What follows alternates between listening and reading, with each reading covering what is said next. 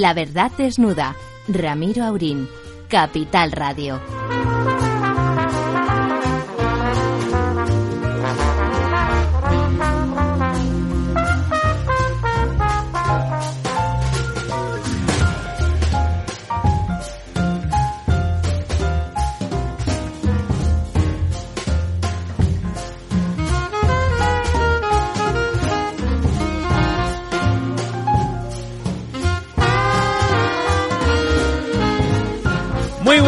Noches, aquí estamos a 10 de la noche, 6 minutos y medio. Pasan en este, en este programa emocionante que vamos a tener hoy, porque el mundo no para y no nos queda más remedio que a pesar del frío que ya empieza a hacer, toca desnudar la verdad. Don Ramón, ¿cómo está usted? Pues dicen que viene una filomena. Yo no me lo creo. Una filomena no Hombre, puede venir. Filomena alguna vendrá porque es un nombre cada de dos, mujer. cada dos años la filomena es excesivo. No. Yo creo que no va a ser Eso así. lo dirán los de las los pobres de las estaciones de esquí que no hay una gota de nieve a ver si la gente Y se luego anima. está otro predictor por aquí en España, Nurini. Nurini, el doctor catástrofe, el que predijo la gran recesión. Bueno, ese lo acertó por eso, ¿no? De, de, de- del año... mil- 2008, sí. 1008, ¿no? 2008. 2008, perdón. Y sigue en las, en las 13, dice que va a haber una catástrofe. Él dice que estamos en la tercera guerra que no, mundial, Yo creo en la tercera guerra mundial todavía menos aún. Yo, Bueno, un poco de guerra, no sé si mundial, Eh, tenemos pero un poco guerra, de sí. guerra hay, ¿eh? sí, es, ahí está el mayor, mayor peligro seguramente. Bueno, y luego tenemos a Constantino que prestó un servicio porque demostró que no se puede pactar con los militares después de un golpe de Estado. De- y yo de- creo que ahí Prestó un servicio, digamos, por pasiva, ¿no? Por pasiva, sí, prestó un servicio indudable. Para que nos diéramos cuenta de que eso era un error. No se puede decir. Es firmar una letra a tres años o a seis años, pero al final acaba Y pasando una eso. letra que te la bala el diablo. Claro, y es lo que le pasó a Alfonso XIII al firmar la letra de la dictadura de Primo de Rivera. Pero esa fue una dictadura exitosa, en cambio. Fue exitosa y además ahí sí que hay debate sobre si eh, Miguel Primo de Rivera facilitó la llegada de la República o no. Yo creo que en cierto modo lo facilitó porque subió mucho la renta de los españoles. Fueron seis años y medio de un crecimiento extraordinario. Y Pero ninguna buena al cuatro- acción- Al 4,4% anual, casi siete años. Don Ramón, ninguna buena acción es recompensada en Sí, España. sí. No, y además, eh, un golpe, un golpe contra la democracia no tiene solución. Al final se paga de una forma u otra, no cabe duda. Don Lorenzo, Pues muy ¿qué tal buenas usted noches, don Ramiro. Pues mira, les estaba escuchando y eh, escuchaba esto de la Filomena y me recordaba la novela de Gonzalo Torrente Ballester de Filomeno a mi pesar, que además se narra en Madrid. Lo digo porque estos días atrás, estas semanas, hemos tenido niebla. Y en esa novela, eh, que, que está centrada en Madrid, habla de los momentos de niebla que es cuando, cuando aparece el diablo. La niebla la lleva el diablo para esconderse y poderse mover, ¿no?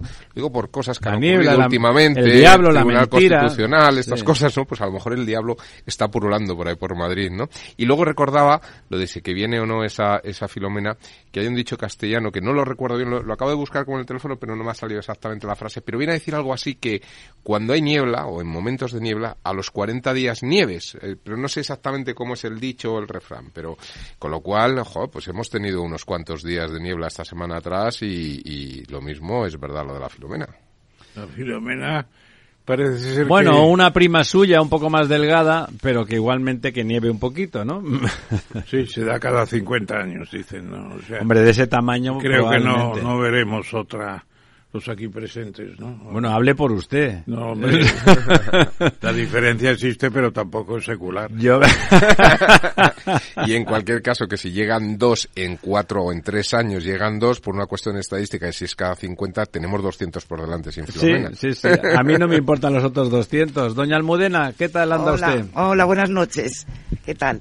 Retomando lo de la muerte y el fallecimiento de Constantino, va a ser una ocasión quizá para que se reencuentren el emérito y su hijo en los funerales, ¿no? Bueno, los Vaya que, se van a reencontrar, que ha salido en la prensa, es el, el- el hijo de la infanta Elena, eh, Juan Froilán, que parece ser que le, entre comillas, destierran a vivir con su abuelo a Abu Dhabi. No se sabe A- a qué vida- decir, a si vida pobre de- abuelo o Bueno, pobre O nieto. pobre Froilán, ¿no?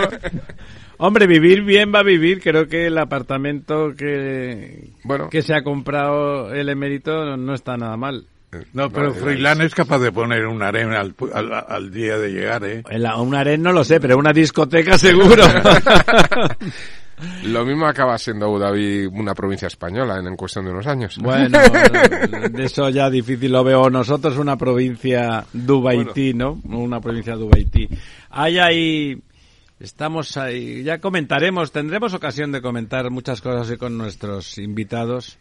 Eh, uno, ese habitual que tenemos siempre para comentar el devenir del universo, ¿no? Que es al final nuestra casa, que es don Rafael Bachiller, que siempre es un, un placer para mirar un poco más allá, ahora que estamos mm, rodeados así como gorilas en la niebla, ahora que hablaba usted de niebla. Veníamos ayer, don Lorenzo y yo, de, pues, a través de la niebla de, de, de Extremadura, de una sesión muy agradable en la Asamblea, donde tuvimos ocasión de, de- constatar cómo, cómo se miente con, con deliberación y alevosía, ¿no? O sea, se, ah, se decía desde las instancias podemitas que a pesar, bueno, como estaba claro que el derecho al agua, digamos, institucional estaba extendido en toda España, decía, bueno, pero hay cientos de pueblos donde el agua no es potable lo que sale del grifo, llegaban a decir eso, ¿no? Y cuando todo el mundo sabe que si eso fuera verdad, directamente cogiendo una muestrecita y con un notario llevándola a un laboratorio, vas al juez a continuación y le cae la del pulpo a mucha gente vinculada a tal. O sea que, pero se dicen, don Ramón, muchas mentiras impunemente. es, es ¿eh? la base de la impostura. Del agua, sí. Del agua y de todo, De o sea, se, se miente, ¿no? Se miente. Es la impostura, ¿no? Si con tú la donosura, defiendes con sí. un poco de- Bueno, lo decía Goebbels, ¿no? Que una mentira repetida Mil veces. mil veces se convierte en una una- verdad, ¿no? Verdad, sí. Claro, pues me, me imagino que, que haya ya alguna afinidad. Yo sinceramente creo que exageró. No hacen falta mil veces. No me va a Con bastantes menos que se acaba exageró Goebbels, convirtiendo- ¿no? Sí, sí. Bueno, convenciendo no, pero al que quiere creerse las cosas, el, no, eh, vamos, el, el- el mejor crédulo es el que quiere creer, ¿no? Bueno, está relacionado con la con el proverbio sobre China cuando se dice que una imagen vale por mil palabras. Está relacionado ahí. Efectivamente. Eso, eso, seguramente. Bueno, vamos a tener, a, como siempre, una invitada, una fémina de éxito y que nos propone de éxito o simplemente con, con una propuesta eh, importante, atractiva sobre la realidad, ¿no? Entonces, ¿cómo se llama nuestra Mira, invitada de vamos hoy? a tener a Emilia Zaballos, que es abogada y presidenta de la Fundación Zaballos para la defensa de los valores constitucionales. Sí, me parece más interesante. Bueno, eso es interesante. Siempre los valores constitucionales en los tiempos que corren no son algo baladí, pasa de ser una cosa formal y protocolaria a ser algo a defender directamente. Pero además ha constituido una asociación de perjudicados por la ley del sí es sí. Sí, por la reforma de la ley de... Claro, las víctimas sí. esas que ven a sus a sus violadores salir o, o beneficiarse de lo que tenía que ser un endurecimiento de las penas, ¿no? Claro, es que a día de hoy tenemos que haya 140 delincuentes sexuales que se han beneficiado por la rebaja de... Y unos, de- y unos cuantos y una quincena y fuera, ¿no? 17 agresores sexuales han sido escarcelados. Bueno, Entonces- parece, parece que ya tenemos a, a nuestra invitada de hoy.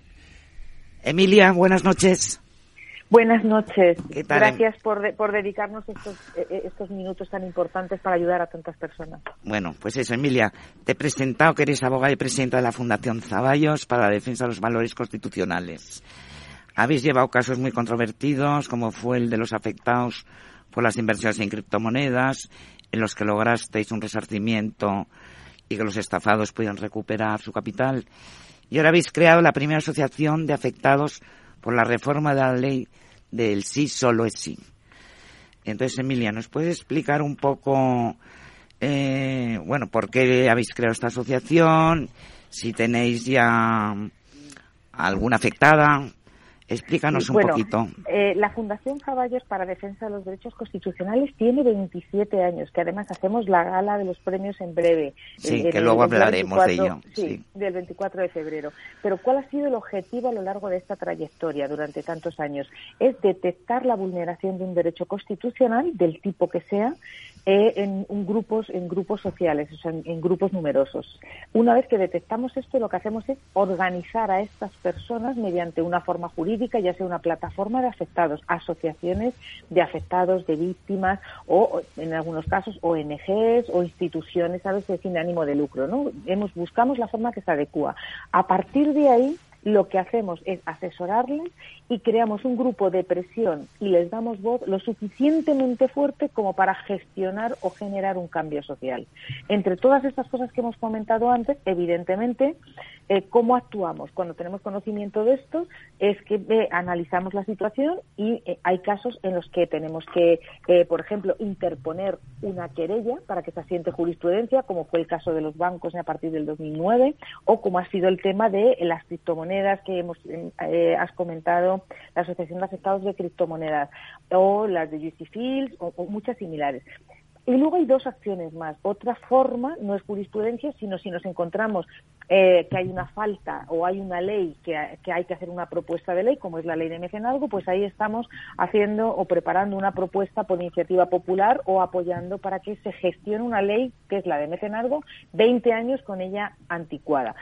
Y la acción más potente es cuando nos encontramos una acción como lo que es la, eh, eh, la ley del CSI, que es cuando una ley lo que está creando son graves perjuicios, hace falta una modificación. Y hace falta una modificación o una regulación diferente porque lo que hay es una mala redacción de la ley. Y Claro. entonces lo que intentamos es hacerlo público, forzarlo para que esto se produzca lo antes posible y evidentemente evitar más riesgos y, y más daños colaterales como se están produciendo tan graves. Pero el gobierno está muy enrocado en mantener la ley por ahora, ¿no? Y esperando y espera que el Supremo unifique doctrina. Eh, Bueno, a, a, mí eso me parece una barbaridad.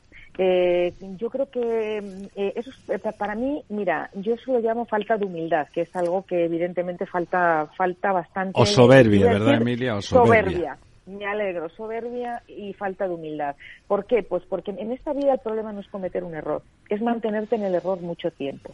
Entonces, no olvidemos que con un solo día que esta ley haya estado vigente, o sea, de verdad, esto, o sea, ya va a beneficiar a todos los que ya tienen sentencias condenatorias, a todos los que estén pendientes de recursos y a todos los que hasta ese día hayan cometido delitos. ¿Por qué? Porque el artículo 2.2 dice que al reo se le aplicará la ley que sea más beneficiosa a la hora de las condenas. Y esta lo es. Con lo cual, cuanto antes rectifiquemos y modifiquemos, a partir de ese momento volveremos a tener una legislación donde no se produzcan estas barbaridades que se están produciendo ahora de reducciones de condenas. Pero que sepáis que aunque se haga esa modificación y se haga todo, no vamos a poder resolver el entuerto, y utilizo esta palabra, que tan desgraciadamente se ha producido con las prisas y con la aprobación de esta ley. Me gustaría deciros unas cosas. ¿Qué hacen ellos? Ellos, lo primero, echar la culpa a los jueces y decir que lo están aplicando mal. Y, y, y, bueno, a mí, para mí, eso es una cosa muy triste. Creo que tenemos tres poderes que son los pilares de un Estado de Derecho. Y, y, ya que invadan el poder ejecutivo, el legislativo y el judicial, pero ya que además uno despotrique absolutamente, desvirtúe, le quite credibilidad a lo que es eh, eh, eh, ¿sabes? O sea, para mí la justicia, que es, al final es la seguridad, la seguridad jurídica es fundamental para de cara al exterior, de cara a todos. No, Emilia, y lo que están haciendo con los jueces en ese caso es lo que están es haciendo el desprecio de cabeza de turco para cualquier error y entuerto a base de soberbia e ignorancia. Lo que hacen es desprestigiar. Fíjate, una de las, lo sabes bien, una de las pocas cosas en las que el Consejo General del Poder Judicial estuvo unánime en que la ley era muy imperfecta técnicamente hablando hablando sin entrar en, en contenidos, ¿no? No, no, claro. y los asesores tanto en el Congreso o sea, estamos hablando de la oposición o sea es que todo el mundo todo el mundo pues yo Amelia soy Emilia, Emilia Emilia soy Ramón Tamames estuve en la sesión informativa que habéis tenido hoy por cierto muy interesante y lo que quería sí. preguntarte que no tuve ocasión en, esa, en ese momento es poner un buen ejemplo. Por ejemplo, la manada. La manada de Pamplona de hace un par de años o tres años, que tienen unas penas importantes, eh, ¿cómo les va a afectar la ley de si es si? ¿Se ha examinado ese caso concreto? Porque yo creo que es el que la gente tiene en la cabeza. Hay una reducción notable, porque claro, al final... Ni que sea todo, pequeña. Todo el mundo tiene la idea de que hay que introducir una cláusula que la retroactividad positiva en estos casos no puede ser aplicada. En los casos Claro. en, en que haya ya unas, unos delitos de una violencia además perseguida especialmente porque es una alarma social lo que hay, no solamente es un problema de unas familias, es una alarma social, ¿no? ¿Qué, qué, qué pasa con la manada?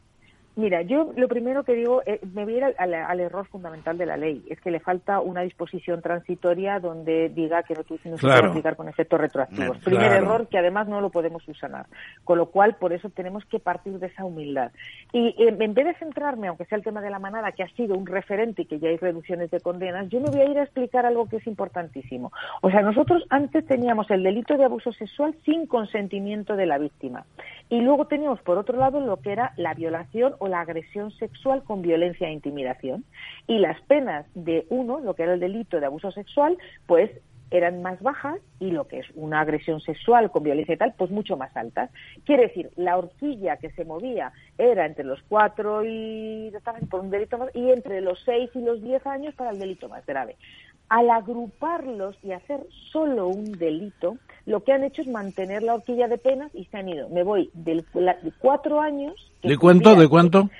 de cuatro años que cubría el delito de abuso sexual sin consentimiento, porque los han metido en el mismo tipo penal, y a diez años que cubre la agresión sexual. Pero son en el mismo tipo penal. Entonces, ahora nos vamos a la manada y a todos los que tienen esta situación. Cuando teníamos un delito que sea con una sentencia firme o con una sentencia que esté recurrida, donde decía que se le era una agresión sexual con violencia e intimidación y se le aplicaba la pena inferior en grado, quiere decir que eran seis años, entre seis y cuatro, eh, o sea, entre seis y diez se aplicaban seis años y se le condena seis. Ahora, al aplicarse este tipo penal que se ha agrupado, ¿cuál es la pena inferior al agruparse? Cuatro. Pues está claro que yo me voy y digo, a mí me aplicaron la pena inferior dentro de este tipo de- de- de- del tipo penal. Ahora, ahora eso se ha modificado y el- la horquilla ha bajado al estar digamos, acumulando esos dos delitos, que además es una barbaridad porque se están olvidando de los agravantes de, de- violencia e intimidación, que, que eso es una cosa que es una barbaridad, solamente tienen en cuenta lo que es la, la violencia de estricta gravedad, que eso es dificilísimo valorarlo. Entonces, ¿qué sucede? Que todos los que tenían una condena mínima, que era de seis años, mínima, ahora la mínima es cuatro. Dicen, Y señor, pasan a tener cuatro usted años, claro. Claro. Entonces, el problema no es solamente eso, eh, porque algunos están en prisión con- y les produce una redu- reducción de condena y se van a seguir dentro. Pero ¿y los que estaban ya, imaginaros, eh, cumpliendo condena y han pasado ese límite? Esos podrían presentar hasta incluso por el tiempo que han estado de más eh, en prisión, encima eh, una responsabilidad por eh, eh, eh, la responsabilidad patrimonial del Estado. O sea, Claro, claro. oiga, y encima indemníceme y se la pagamos todos. O sea, creo que esto es como un- una especie de entuerto que, que lo tendrían muy, tiene una solución muy fácil. Además, eh, las tres soluciones que ellos plantean para mí son inviables. Primero, la primera solución vamos a esperar a que el Tribunal Supremo eh, me- resuelva todas las sentencias, bueno, todos los recursos y unifique criterio. A mí, para mí, esto, o sea, eh, mm, eh, yo no creo que, mm, o sea, la jurisprudencia del Tribunal Supremo eh, es aplicable después de la ley. Igual que Claro, no retroactivamente, claro, no Es- retroactivamente. no, no, y claro, y que además es primero se aplica la ley, después la jurisprudencia, pero es que la ley está errónea y está por encima de, con lo cual ya me parece y además es que se centran en el caso concreto, con lo cual esa unificación de criterio del Tribunal Supremo nos tenemos que olvidar. El segundo criterio que quieren salir de así, salir bien parados para justificarse, dice unificación de criterio de jueces y magistrados. Pero eso es, eso es dificilísimo. Primero porque hay miles, segundo porque los criterios para las oficinas judiciales y temas organizativos internos me parecen perfectos, pero para mí que este tipo de juzgados y magistrados de, de instrucción y de tal estemos hablando de, que resuelvan o conviertan estos, esas resoluciones se conviertan en auténticos fundamentos jurídicos, esto es un riesgo importante. Entonces, si a mí me decís ¿Cuál es la única solución? Yo lo tengo clarísimo. Es que es, es la rectificación. es que todo pasa, claro, eh, pues claro eh, por, por, admitir Oye, Emilia, una, estamos de acuerdo, es la rectificación la única, pero en esta asociación que has organizado, o que habéis organizado desde la Fundación de, de afectadas, de mujeres, porque son básicamente mujeres, que de que se sienten, eh, se sienten agredidas y, y menos tenidas por, por, por estas rebajas de pena. ¿Qué es lo que se puede conseguir para ellas? En cuanto que a asociación, más allá de expresar el rechazo al resultado de la ley, que es al resultado, ¿qué se puede conseguir para ellas? ¿Pueden exigir también al Estado algún tipo de indemnización o es simplemente hacerse notar para que se rectifique la ley, como estamos diciendo ahora, que es la única manera? La asociación, el primer objetivo es, como hemos empezado esta conversación, crear un grupo de presión para forzar para que la modificación, si no la hacen por humildad y por tal, que lo hagan por narices, que lo hagan por necesidad y por narices, porque cuanto antes se haga mejor. Primer punto, forzar para todo esto. Segundo, pensar, tenemos que pensar algo. Una mujer cuando sufre agresiones, sufre eh, agresiones sexuales de estos niveles, eh, tenemos que pensar, primero, eh, vive en esta situación está viviendo los hechos cuando, cuando se producen, dos, cuando se enjuician. Y tercero, ahora cuando tienen que aceptar que encima sus violadores se sientan beneficiados de eh, o están en la calle. mala regulación o están en la calle. Con lo cual tres veces están pasando por la misma situación y reviviendo los hechos y las consecuencias que en este año son daños colaterales. En vez de protegerlas se les crea un, o sea están reviviendo y encima ese porque hay yo, yo digo siempre que hay delitos en el que resarcir a la víctima es prácticamente imposible. O sea es muy difícil en su integridad o totalidad. ¿por qué? porque eh, hay cosas que, sí sí que no son materiales que no son materiales claro claro. Entonces qué hacemos desde la asociación eh, evidentemente este daño colateral que se produce por tercera vez hay psicólogos que se han ofrecido porque la asociación se pone a disposición para hacer una valoración de los perjuicios que estas personas están sufriendo. Valorarlos económicamente y la intención que es pedir, la, o sea, derivar la, lo que es la responsabilidad patrimonial del Estado, o sea, hacer las reclamaciones pertinentes de esas valoraciones, responsabilidad del Ministerio de Igualdad, por supuesto, y si hay que en algún momento solicitar y pedir que si hay que mm, pagar el precio de, de, como dicen, cortar cabezas, eh, es un término muy usual dentro de la política, cuando eso pues quizás se debería haber hecho ya, ¿sabes? Porque yo siempre digo que depende quién esté en el gobierno, eh, y la honestidad de los políticos que están cuando se cometen los errores, los comportamientos son de una u otra forma o se les exija al contrario lo que muchas veces tendrían que aplicar ellos. Entonces yo en este caso creo que es muy desafortunado el resultado y creo que el que siga justificando de una forma injustificable la ministra de Igualdad eh, y además tirando balones fuera eh, frente a los propios jueces y todo lo que puede eh, incluso hablando de, eh, de, otros partidos políticos, acusándoles de que están fomentando y apoyando a los violadores, que me parecen barbaridades que digan esto, yo creo que esas tendrían que responder eh, igual que los demás por nuestra profesión. Al final, si cometemos errores, pues. Sí, digamos que no están muy acostumbrados los que viven de la nómina del Estado y más de los que son justamente los políticos a eso. Hay algo que, tenemos. Dos preguntas últimas, ah, una para don Lorenzo y otra para doña sí, Pero una cosa que te quería decir, porque es algo muy importante, es que eh, una cosa son los políticos y otra son los vividores de la política. ¿eh? Y políticos en este momento tenemos muy pocos y muchos vividores de la política están muy bien posicionados. Pero que se llaman a sí mismos políticos de cristal, Claro, y tenemos techos de cristal para los que quizá podrían valer, fijaros, en cualquier ideología o partido, ¿eh? De todas hay gente buena, eh, pero el problema es que está ahí. Emilia, buenas noches, eh, soy Lorenzo Dávila. mira, a mí me ha parecido, la verdad es que me ha parecido muy interesante el concepto de, de la asociación uh, Zaballos, como, bueno, pues esta especie de, de asociación de defensa de los derechos constitucionales. Y estabas hablando de, de este grupo y, bueno, eh, no sé si grupo o plataforma de afectados por la reforma de, de ley, de la ley del sí, eh, del solo sí es sí, ¿no? Pero me gustaría saber, porque bajo ese paraguas de la defensa de los derechos constitucionales entiendo que estaréis en estos momentos eh, probablemente también con otras, eh, bueno, pues otras propuestas en marcha, otras plataformas, otros grupos. ¿En qué, en qué estáis? ¿En qué estáis metidos o en qué, Pues, o en qué, en qué charcos queréis meter? Pues mira, ¿O, en qué jardines? en, en qué jardines dan para mucho 27 años, pero sí que solamente os voy a reseñar lo que hemos hecho en el 2022, ¿vale? Asociación de Prácticas Abusivas de las Compañías Aseguradoras. Nosotros en el 2009 pusimos en, banco- eh, en, marcha la primera asociación de prácticas abusivas bancarias y fijaros cómo acabó, ¿eh?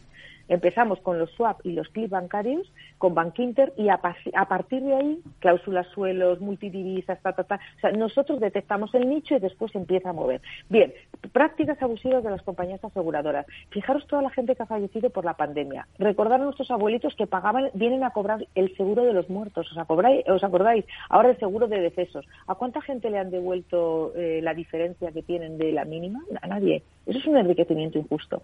Y como esto, os hablo de los estornos de yo compro un coche y automáticamente lo vendo, he pagado el año completo del seguro y lo he vendido a los tres meses y no me devuelve la diferencia. Y el, el nuevo comprador ha hecho otro seguro. Si tengo un siniestro, solo cobro de una compañía. Oiga, devuélvame el dinero. El enriquecimiento injusto lo tiene usted. Eso no se puede permitir. Emilia. Mire, Espera, eh, Emilia, que nos un- queda muy poco, muy queda muy tiempo. poquito tiempo. Perdona que te corte. La, me- la mejor de todas, la Dinos. Asociación de Prácticas Abusivas y Coercitivas de la Agencia Tributaria. Ah, Los qué buena. Otro día hablaremos. No pueden cobrar comisiones por las, mul- las sanciones que ponen. Bueno, si, supieras lo que hacen, bueno, lo sabes, pero ya de eso hablaremos, se- hablaremos no otro se- día. Claro, no se quitan, en- por eso por eso no se descuentan tantos gastos, pero sobre todo es que encima ganas esto recurriéndolo en el TEAR y no se devuelve el dinero. De estas os contaría. Emilia, como Sí. nos queda muy poquito tiempo, no- De la gala de los premios. quería hablarte cuéntanos, de la gala de los premios y si me, nos puedes dar la primicia de algún premiado. Son unos premios a la en la defensa de los derechos constitucionales. Bueno, eh, yo sí os digo que hoy se ha reunido el jurado. Eh, tengo que decir que tengo una sorpresa porque no sabía que estaba Ramón Tamames ahí. Ramón, Yo tampoco lo sabía. me acabas de dar una sorpresa cuando me lo has dicho. O sea, Claro, eres miembro, claro. miembro del jurado. Deciros que pues está desde la ex vicepresidenta del Tribunal eh, Constitucional Encarnación Roca, es vicepresidente del Tribunal Constitucional Eugenio Gay, Monseñor Carlos Morán, decano Tribunal de la Rota. O sea, es, es- es un elenco. Hoy hemos disfrutado y estaba y hoy ha sido un poco esa, ya esa, esa toma de decisiones, ¿no? Eh, eh, sí que os digo que la gala es el día 24 de febrero de, en el Hotel Intercontinental, ¿no? Y que están invitados y que además en fundacionzaballos.es todo el mundo puede reservar su entrada porque el, uno de los fines fundamentales que tenemos es la ley de mecenazgo este año, Ramón lo sabe muy bien, respecto al nivel de premiados. Eh, Primicia, danos que- alguna primicia. Venga. ¿Alguna primicia? Pues mirad, el Ejército del, An- eh, del Aire, eh, que vendrá el jefe del Estado Mayor a recibir el premio personalmente.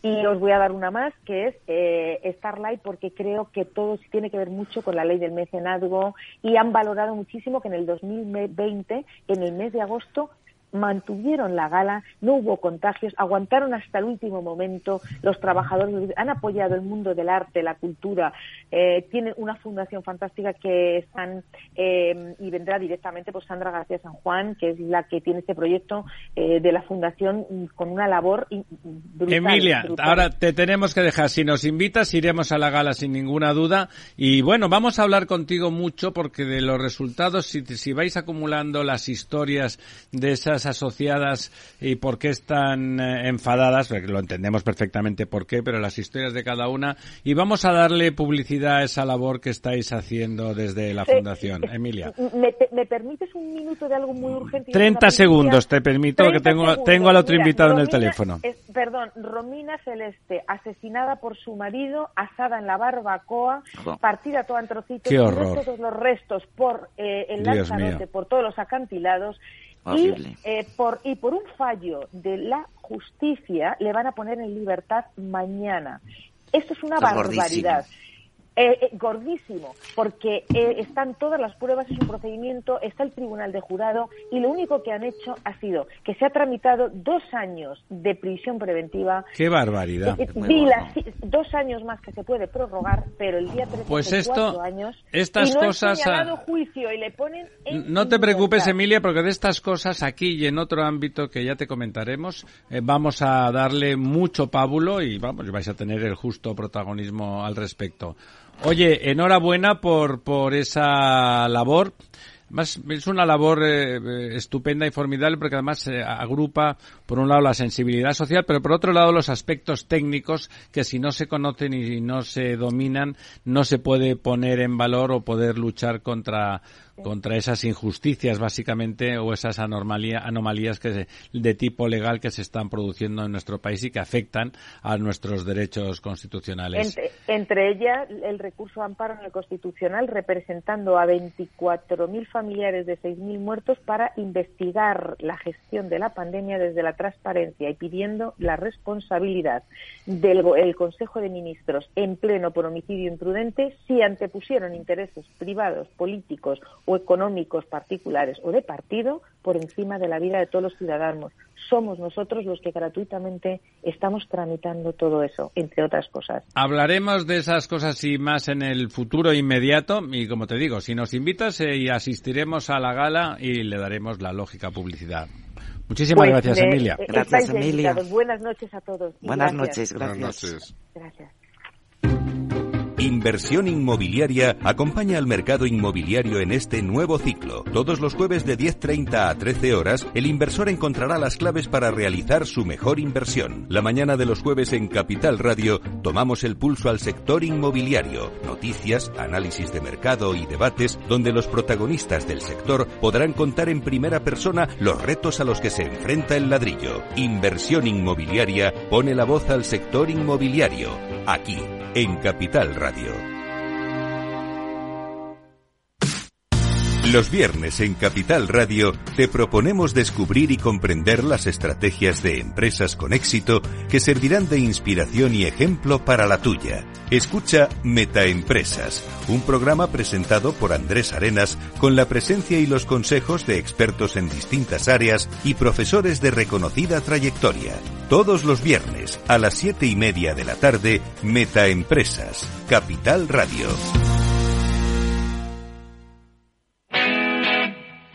Todos los lunes de 11 a 12 de la mañana en Capital Radio tienes una cita con Rock and Talent. Un programa diferente que combina el talento con las canciones de rock más inspiradoras. De la mano de Paloma Orozco conocerás gente emprendedora, las startups más novedosas y las ideas más originales del mundo de la gestión. Rock and Talent. Los lunes nunca fueron tan sorprendentes.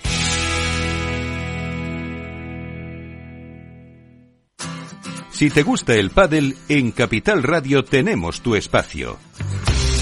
Todos los martes, a partir de las diez y media de la noche, saltamos a la pista para contarte la actualidad del World Paddle Tour, los torneos amateur, las novedades de las marcas y toda la actualidad relacionada con el segundo deporte más practicado de España. Esto es Padel, los martes a las diez y media de la noche en Capital Radio.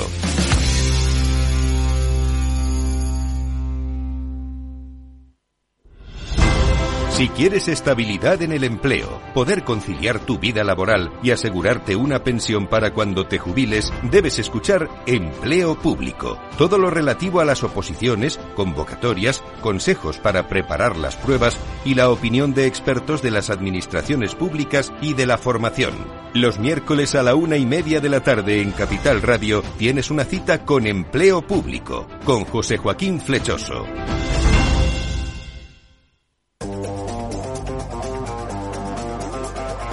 Hoy estás aquí y mañana... En cualquier parte. Llega a Capital Radio el primer programa sobre el metaverso de la radio. Todos los lunes a las dos y media de la tarde nos desplazamos por las ondas a diferentes universos con Selena Niezbala y el equipo de la Frontera VR. Sintoniza Metaverso en la Frontera y teletranspórtate con nosotros.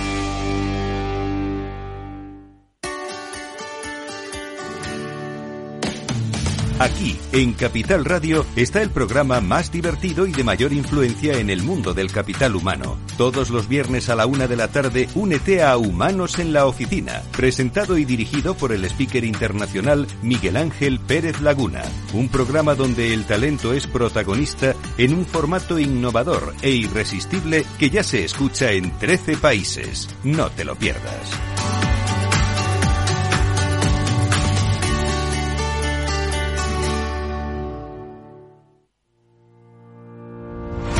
Los miércoles a la una de la tarde en Capital Radio, Gestión del Talento. El escaparate de la formación para el empleo. Expertos formadores, agentes sociales y representantes de la Administración se dan cita en este espacio para impulsar el valor de la formación y el talento. Un espacio de Fundae, la Fundación Estatal de Formación para el Empleo, dirigido por José Joaquín Flechoso.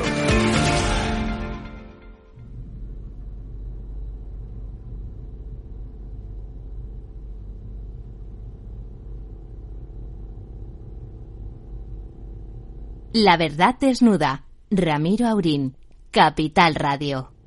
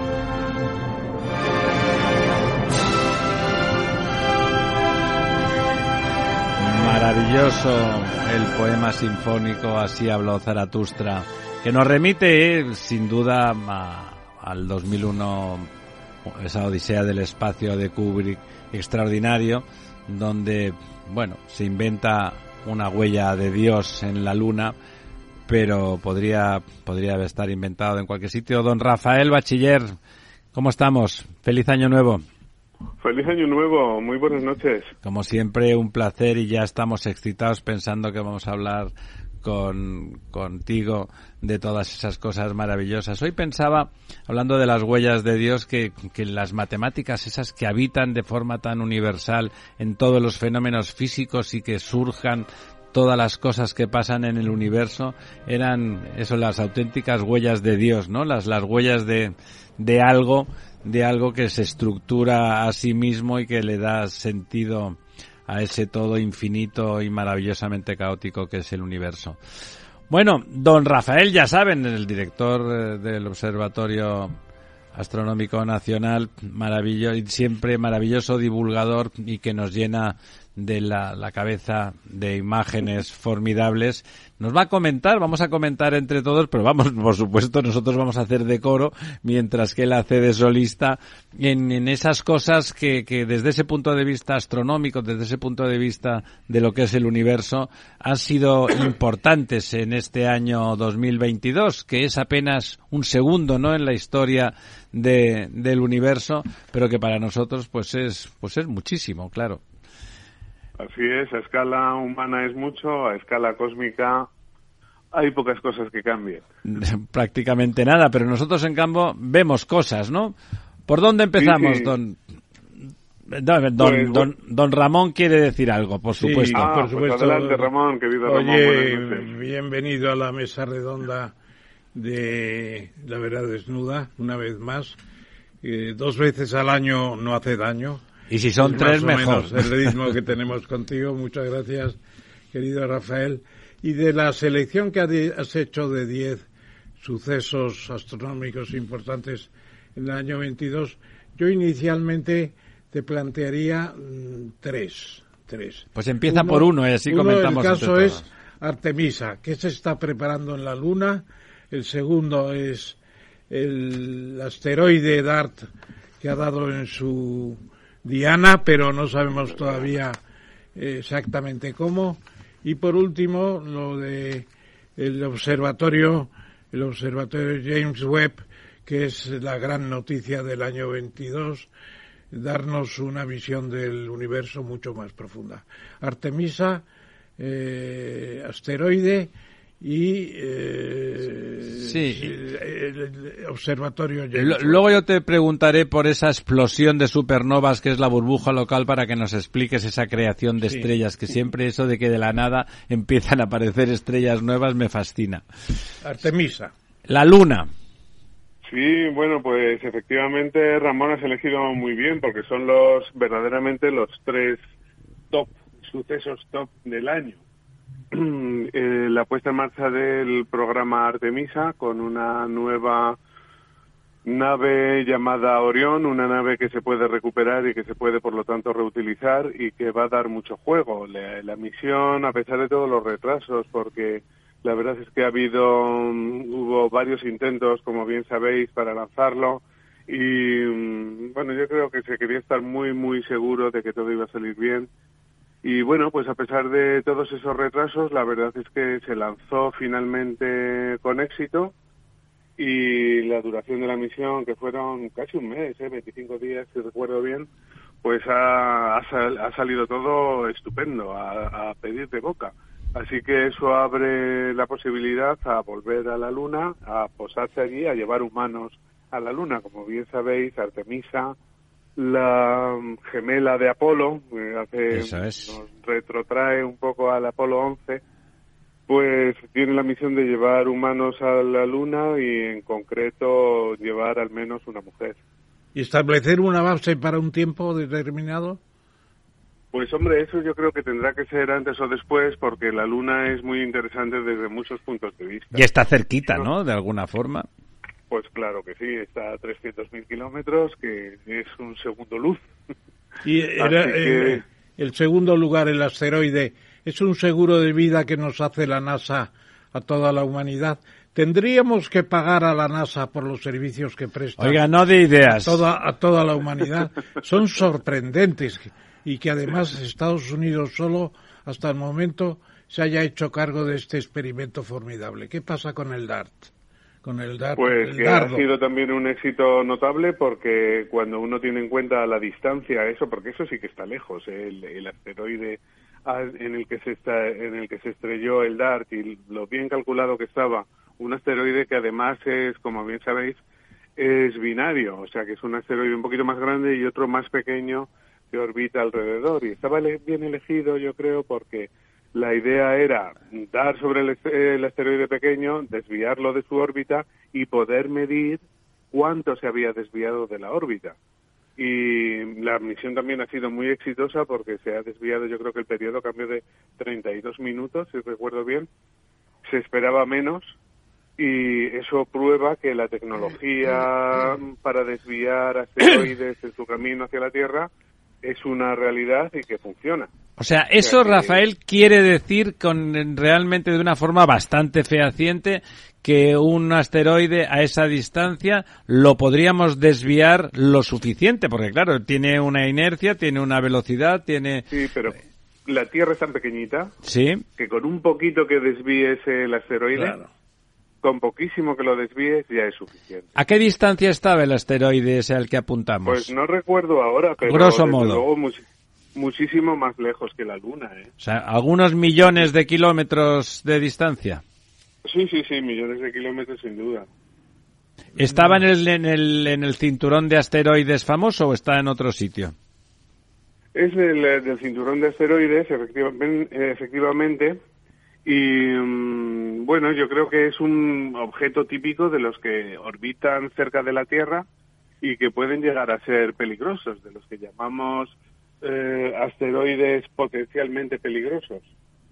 Entonces yo creo que eh, ha sido una prueba muy buena y que demuestra que no hace falta una bomba nuclear para como se ha pensado a veces. Claro, con, una pedrada bien dada es suficiente. Es hacerlo, es hacerlo estallar y, y demás. No hace falta nada de eso. O sea, simplemente somos capaces de desviarlo de la órbita y con eso es suficiente. Entonces, bueno, yo creo que mm, ha sido verdaderamente un hito y que nos da cierta seguridad, ¿no? Porque quieres que no, los asteroides están cayendo continuamente, ¿eh? Lo que pasa es que son objetos pequeñitos los que caen, pero caen toneladas de material del espacio al año sobre la Tierra en forma de polvo interplanetario o en forma de meteoritos o en forma de bólidos que se queman en la atmósfera, algunos, los más grandes, pues llegan a posarse en el suelo, como bien sabéis, se recogen ¿no? en forma de meteoritos y mm, eh, es seguro que va a haber un impacto de, de algún cuerpo un poco mayor antes o después. La cuestión es cuándo. Bueno, y ahora el, último tema que te planteaba, que era precisamente el observatorio James Webb.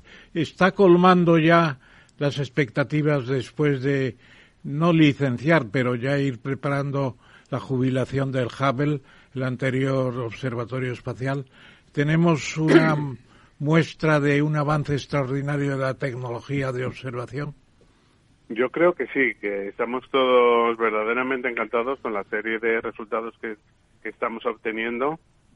Es una maravilla, funciona muy muy bien. El hecho de que haya, de que funcione en el infrarrojo, es decir, de que vaya equipado con detectores infrarrojos, es un acierto, porque son observaciones que no se pueden hacer bien desde la superficie de la Tierra, porque la atmósfera eh, por así decir, atrapa buena parte del, del infrarrojo medio y lejano, o sea, actúa como una pantalla y entonces estamos viendo eh, el universo como nunca se había visto antes, ¿eh? literalmente. O sea, galaxias que se mm, llegan a ver ahora, por ejemplo, hay un estudio muy, muy reciente que muestra galaxias que son como la Vía Láctea, pero que están, se observan eh, muy lejanas en el espacio, lo cual quiere decir que son versiones muy tempranas de la Vía Láctea, es decir, concretamente eh, versiones de la Vía Láctea tal y como era hace 11.000 millones de años. ¿Y cómo era, Rafael?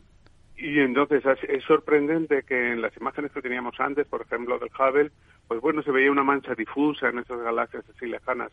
Ahora vemos estas galaxias que ya han formado sus brazos espirales muy temprano, al 11.000 eh, millones de años, eso quiere decir que es cuando el universo tenía el 25% de la edad que tiene ahora. Es decir, cuando era verdaderamente un universo muy, muy joven. Y mm, ahí vemos cómo las galaxias ya no solo han formado sus, sus eh, brazos espirales, sino que también han desarrollado unas barras en el centro. Nuestra galaxia también tiene, es barrada, tiene una barra alrededor del centro por la cual fluye el gas hacia la región nuclear a alimentar el agujero negro que existe allí y em, a, desencadenar una actividad de formación estelar muy, muy intensa. Pues bien, lo que hemos visto es que eso que parecía una cosa típica de galaxias ya maduras, como nuestra Vía Láctea, resulta que se origina muy temprano en la formación del universo. Hay que revisar ahora todos los modelos teóricos, a ver cómo se estructuran las galaxias, o sea, de qué manera, mediante mecánica de fluidos y mediante las ideas teóricas de física básica, ¿eh? Se puede llegar a estructurar un sistema tan complejo como es una galaxia barrada en un, eh, en un periodo de tiempo tan corto. Perdona un momento, ¿cuánto, cuánto, de largo puede tener la barra de un agujero negro? Puede decirse que son, unos las en estas galaxias tempranas son unos 10.000 de 10.000 a 13.000 años luz. de, ese tamaño. El tamaño de la barra. ¿Y en nuestra galaxia, que ya es madurita? Pues es un poco más, pero no mucho más. Es decir, que, que prácticamente esa forma, esa estructuración, ha surgido muy temprano en, el, en, el, en la formación de la galaxia. Yo creo que nuestra mm, la barra actual bueno, ya sabes, evidentemente no se puede tener una imagen de la galaxia, de la Vía Láctea vista desde fuera, porque nosotros estamos dentro. Estamos dentro, claro. Los árboles no nos dejan ver el bosque, pero sí que podemos eh, estudiar la distribución de las estrellas y la velocidad de las estrellas, en, eh, sobre todo en la región central, y comparar eso con otras galaxias externas. Entonces hay otras galaxias externas que pensamos que son idénticas a la nuestra o muy, muy parecidas. Y esas galaxias pues tienen una barra, pues eso, entre 10.000 y 20.000 años luz. Eh, entonces, bueno, pero el eso, perdóname, ahora pero- lo que queda, lo que queda era, era ya complicado explicar por qué las galaxias habían hecho casi todo su trabajo eh, de formación estelar en etapas tan tempranas. Ahora se demuestra que las barras pueden explicar eso. 20.000, pero pero ahora tenemos que perdóname. explicar cómo se han formado las barras. Oye, pero perdóname, al fin y al cabo el Big Bang son 18.000, me parece que son 18.000 años No, luz. 13.700. 13.800. Sí. 13.800 13.800, sí. años luz, ¿no? Sí, sí, Sí, luz. viendo ¿Cómo pueden ser a- las barras más largas que el propio periodo de No, crecimiento? ha dicho 10, 12.000. 10 o 12.000. ¿qué? 12.000 12.000. años luz y el Big Bang es hace 13.800 millones. Ah, de ya, años. ya, ya. Y estos son Millones, años luz, 12.000 años Estos son luz. años luz, sí, sí. Ah, ya, ya, ya, ya lo entiendo, ya lo entiendo, ya. O sea, 10.000 años luz es, eh, yo que sé, para que nos hagamos una Es idea. un ratito. El, eh, la distancia del Sol al centro de la galaxia son 30.000 años luz. Claro, nosotros Eh, somos periféricos ¿no? en nuestra galaxia. Eso es, sí, sí. Somos vallecanos, para entendernos. Somos, somos, estamos en la zona externa, pero todavía en el disco y en los brazos espirales. En una galaxia. zona tranquilita, ¿no? Por lo visto. Sí. Luego todas las galaxias, como bien sabéis, están embebidas dentro de un gran halo que es mm, casi todo de materia oscura. Pero la parte central, la parte del disco, bueno, pues una galaxia tiene una galaxia espiral como la nuestra, tiene un núcleo, alrededor del núcleo un bulbo, donde hay más estrellas, y luego eh, rodeando ese bulbo un disco. Y en ese disco es donde están los brazos espirales. Y nosotros estamos en el borde de un brazo espiral y en una región, como bien decís, bastante periférica. Maravillosa. A unos 30.000 años luz del, del núcleo de la galaxia, donde mm, este año también hemos tenido más datos del, del agujero negro, que como sabéis los radiotelescopios que están repartidos por todo el mundo siguen observando al unísono, siguen dando datos y ya han tomado también una imagen del agujero negro del centro de la Vía Láctea. ¿Y se parece a lo que pensábamos, Rafael, o también hemos tenido sorpresas? Mm, no, ahí la verdad es que no hay muchas sorpresas, yo creo. Hay una cosa que es sorprendente, pero mm, digamos que el tamaño, por ejemplo, es el esperado, es muy pequeñito, la zona que se ve no es exactamente el agujero, ¿sabéis? Es la sombra alrededor del agujero, es un disco que se forma, eh, pero que es muy, muy pequeñito para que, mm, por tener una imagen, es más pequeño esa región, a pesar de tener 4 millones de masas solares, pero el tamaño es más pequeño que la órbita de la Tierra alrededor del Sol. Es verdaderamente, tiene una, una forma de donut alrededor del...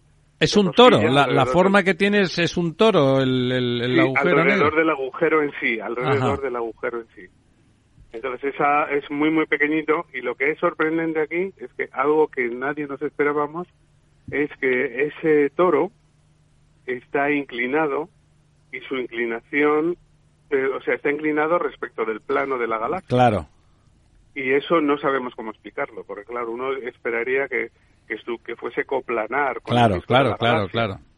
Y en cambio se ha observado una, una, una inclinación que no tenemos ni idea de cómo Claro, introduce como una especie ¿cómo de arbitrariedad sobre algo que seguro que no tenemos ni idea, ¿no? Entonces, claro. Ni idea, ni idea. Eso ha sido un- una sorpresa también de este año.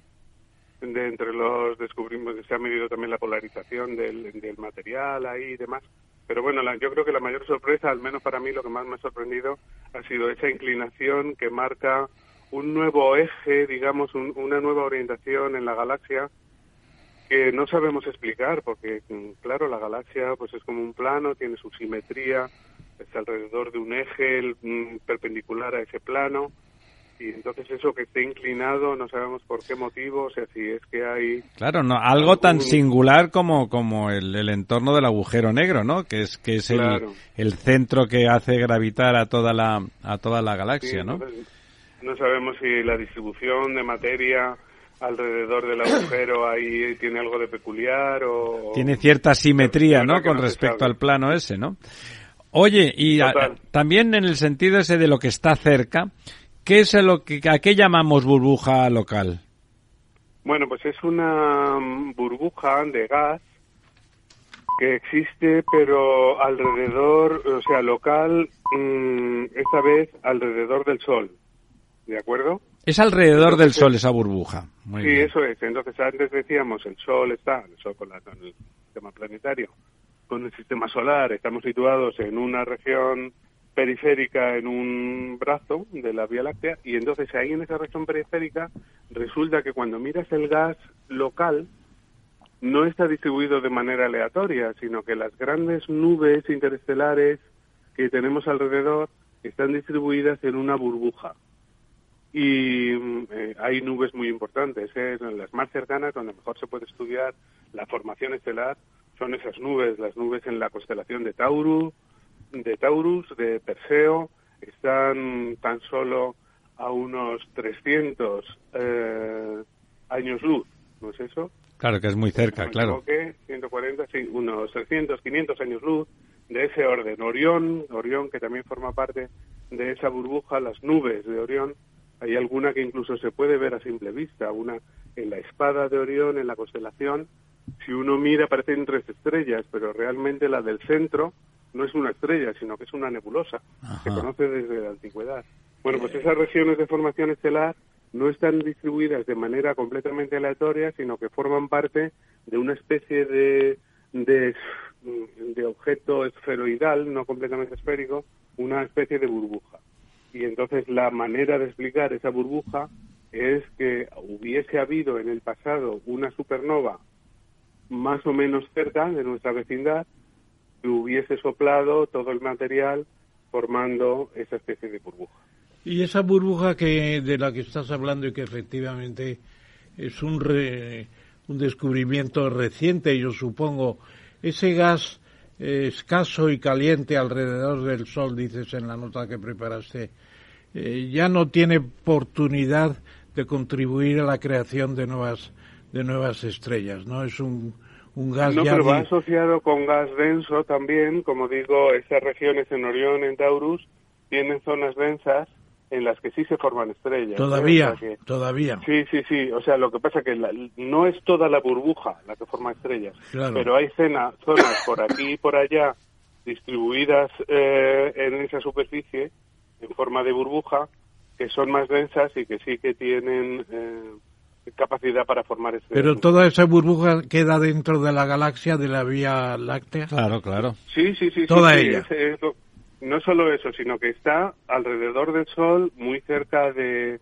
de- vamos, en el brazo, ya sabéis, es el brazo de Orión, una, una especie de desviación que tiene el brazo, eh, el, el brazo espiral.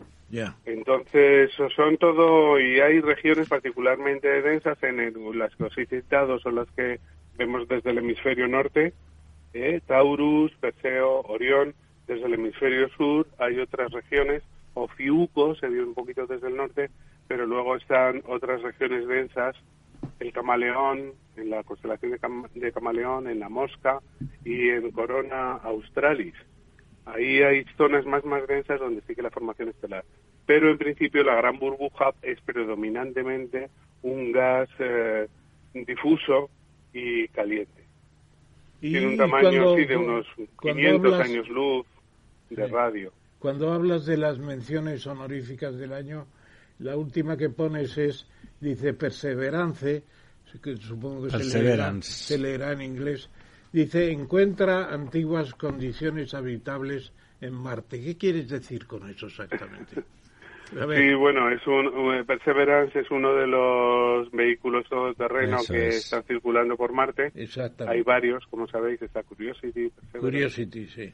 Hay incluso un helicóptero, ¿no? Que se ha hecho volar de vez en cuando y que nos ha dado también unas vistas fenomenales, ¿no? De la superficie marciana desde lo alto, una especie de dron.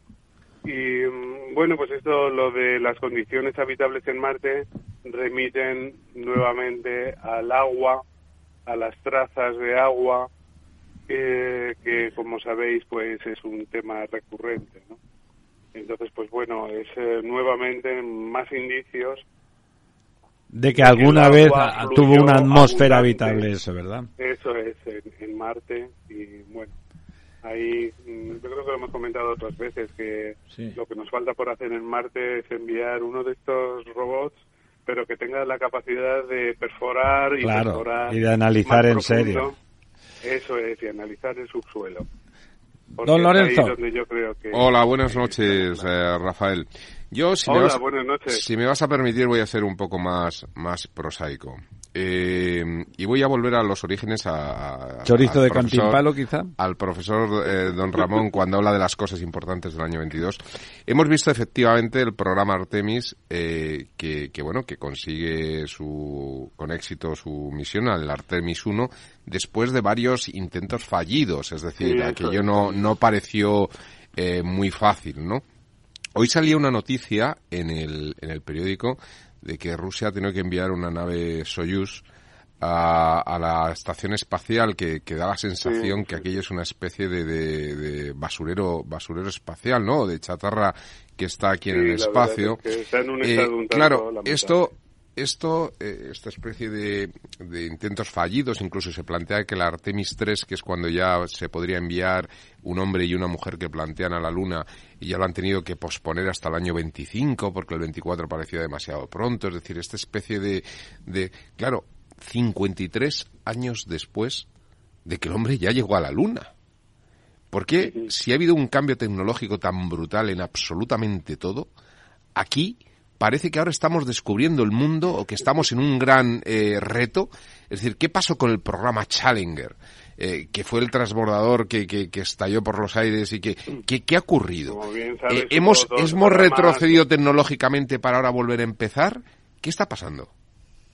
No, no, yo creo que, bueno, la NASA, no todo es brillante en la NASA, o sea que tiene muchos éxitos y lo vende de manera muy brillante, pero la verdad es que también ha sufrido unos recortes importantes durante años ¿eh? en, su, en su programa de investigación. Y la pasta es la pasta, claro. Sí, pero parece que no hay, o sea, la tecnología del año 53 no tiene absolutamente nada que ver, ¿no? O sea, del año 53, perdón, 69, hace 53 años. Yo he, he, tenido la suerte de ver la cápsula del Apolo 11 en el Museo de la Aeronáutica en Washington y te puedo asegurar que hay que ser muy valiente para... A meterse ahí, ¿verdad?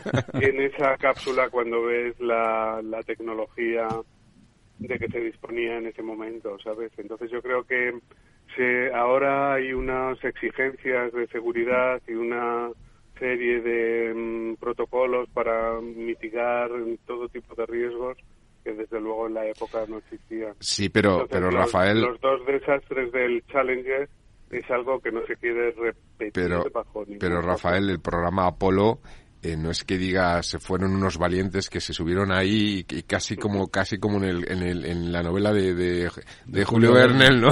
Llegaron ahí a la luna. Es que el pues programa Apolo, ¿cuántas veces subieron? 14 o 15 veces a la luna, ¿no? No, no menos. Menos. No, Me parece que siete. Siete. siete. ¿Tripulados siete? Siete. Bueno, pero en cualquier caso no fue una cuestión de casualidad. 12 personas en la Luna, ¿eh? Hasta ahora. Solo han caminado 12 personas en la Bueno, pero si subieron varias veces, con es decir, que repitieron la, la gesta, ¿no? Y, sí, bueno, eso pues... es. Pero yo creo que ya te digo que los protocolos de seguridad ahora son muy grandes, son mucho mayores.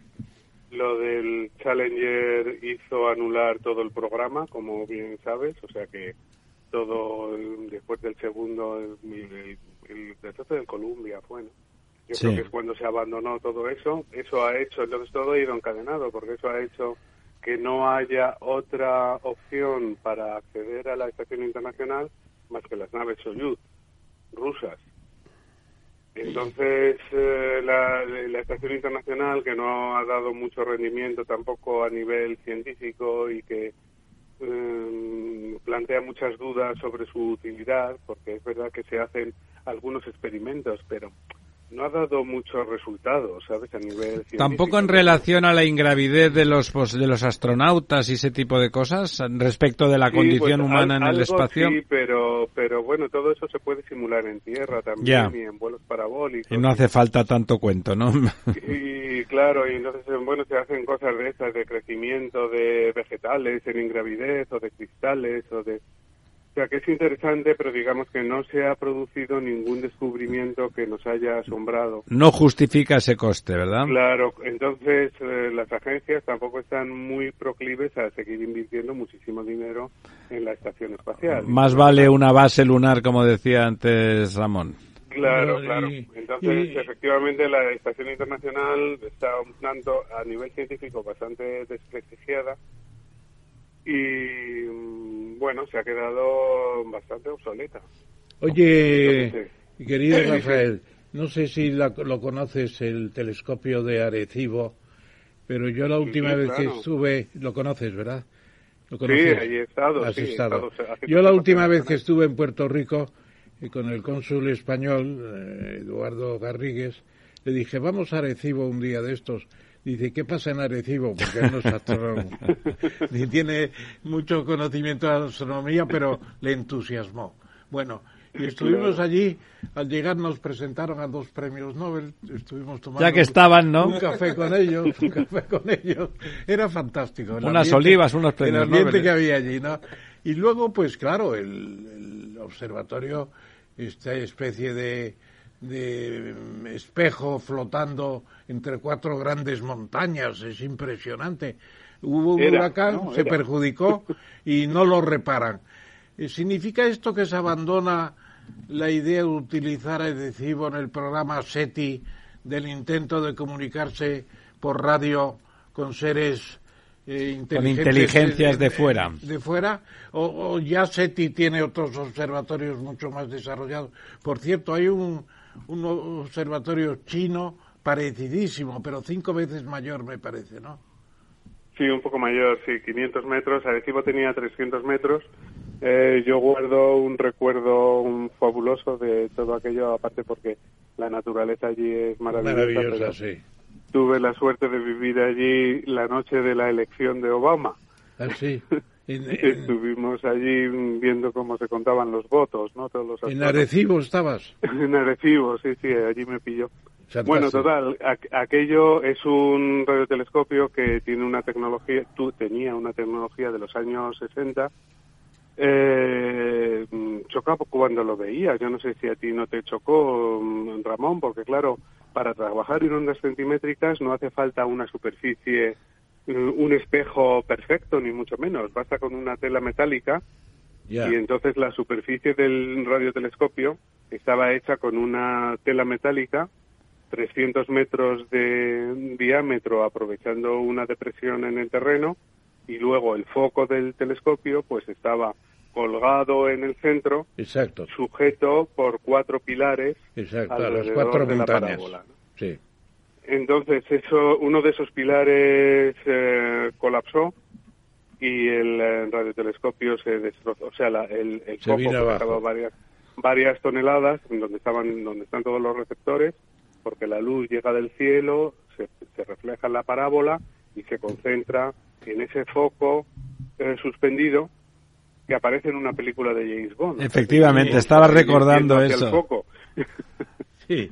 ¿Y, qué pasa? bueno, no, lo, no, colapsó, no lo Pero la tecnología estaba completamente Obsoleta ya, ¿no? completamente Y no lo reconstruyen, ¿no?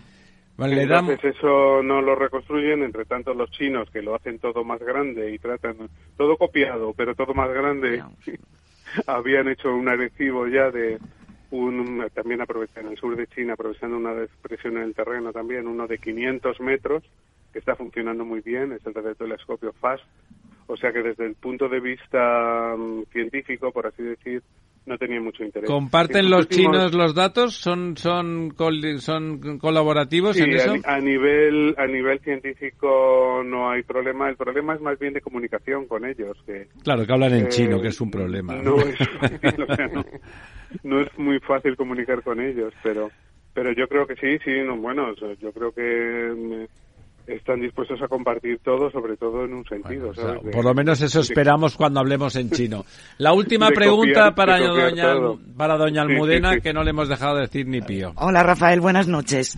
Anda, Eh, Almudena. Hola, ¿qué tal? Mira, me voy a retrotraer yo al pasado. Entonces quería que nos explicaras un poco el legado astronómico que nos dejó Alfonso X y qué es Uh, lo que aporta el sabio y qué aportó a la comunidad científica y de qué sabios se rodeó, porque supongo que se rodeó de un equipo de, de sabios, ¿no? De la, de la Así morería, de la morería. Almudena, no hizo, no hizo todo el trabajo él solo, Por eso. ni en astronomía, ni tampoco en todo su legado jurídico y demás, ¿no? Pero mm, Alfonso X, claro, es un personaje monumental de nuestra historia.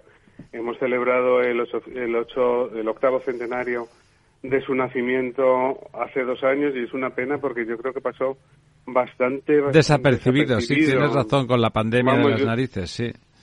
Yo estuve haciendo, tratando de hacer proselitismo por aquí y por allá, ¿no? Pero y dando conferencias y demás.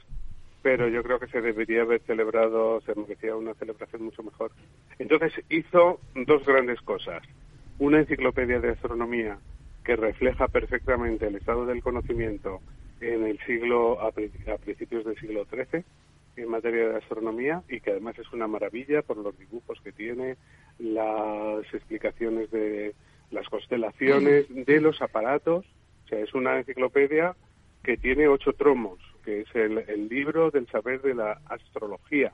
En esa época, astronomía y astrología iban juntas. Y de hecho, lo que le interesaba al rey no era la astronomía en sí. Sino la astrología, claro. Lo que le interesaba era saber eh, quién iba a ganar la batalla por medio de los. Perdón, ¿ese libro está en latín o en castellano ya? Mm, No, lo escribió en castellano. Eso es eso es una gran novedad de, de Claro. Alfonso X que publicó, vamos, hizo sus libros en castellano.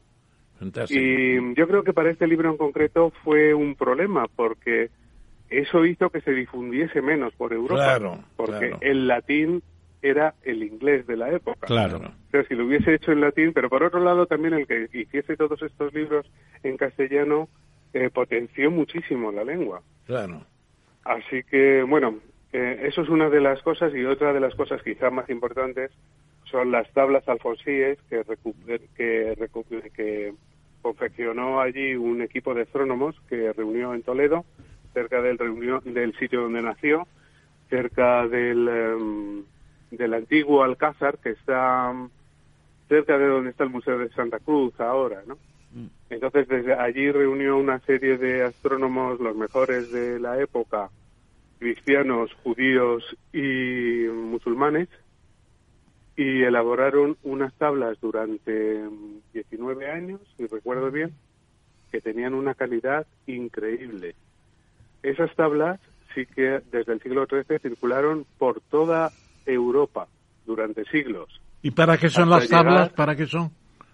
Pues esas tablas te dan la posición de todos los planetas eh, para cualquier momento. Entonces son predictivas, es decir, puedes saber qué posición va a tener un planeta, cualquiera de los nuevos planetas, eh, en el futuro. ¿De acuerdo? O sea, observando en el pasado, sea, observando durante 19 años, Claro. eso te cubre más o menos la órbita de Saturno, si recuerdo bien. Entonces puedes ya predecir la posición de todos los planetas, de todas las conjunciones planetarias, de eclipses, etcétera. Entonces esas, pla- esas tablas llegaron a manos de Copérnico y Copérnico las cita en su libro famoso de las revoluciones de los orbes celestes. Y mm, se piensa que Copérnico utilizó en parte, también otros datos, pero en parte esas tablas para darse cuenta de que con un modelo más sencillo, el heliocéntrico, explicaba mucho mejor la posición de, sus- de los planetas. Es decir, que las tablas alfonsíes han tenido una, una importancia eh, muy, muy, ah, muy grande en la historia de la, de la astronomía y de la ciencia. Fantástico. Y por otro lado también, en esas tablas se calcula la duración del año, que luego sirvió a los expertos en Salamanca para recomendar eh, la reforma del calendario. Que es un invento español el calendario también. gregoriano. Fantástico. Es un invento Entonces español. el calendario gregoriano está basado en datos tomados por los astrónomos alfonsíes en Toledo. Fantástico. Gracias. Fantástico, Rafael, como siempre. Eres un libro abierto y además te explicas extraordinariamente. Y además que lo sepas, tienes una voz muy radiofónica, tienes una voz. Eh, Eh, siempre he pensado que no y siempre he estado muy acomplejado por ello. Pues no, pues, pues piensas, radiofónica. pues piensas mal. Si se te lo dijo alguna novia era porque quería, quería tenerte sujeto. Ya sabes que cuando te intentan acomplejar es para tenerte sujeto. Tienes una voz muy radiofónica y muy clara. Oye, como siempre, hablar de las estrellas y hablar de, de ese lugar que habitamos, aunque sea en esta mota de polvo que es la Tierra, ha sido un placer y pensamos, pensamos abusar de tu confianza a la que te descuides. Muchísimas gracias. Ya sabéis que siempre un placer para mí, que estoy encantado en compartir pues mis obsesiones y mis pasiones con vosotros. por Un abrazo, Rafael. Un abrazo muy fuerte. Muchas Adiós, gracias y muy buenas Rafael. noches, Rafael. Si quieres estabilidad en el empleo, poder conciliar tu vida laboral y asegurarte una pensión para cuando te jubiles, debes escuchar Empleo Público. Todo lo relativo a las oposiciones, convocatorias, consejos para preparar las pruebas y la opinión de expertos de las administraciones públicas y de la formación. Los miércoles a la una y media de la tarde en Capital Radio tienes una cita con Empleo Público, con José Joaquín Flechoso.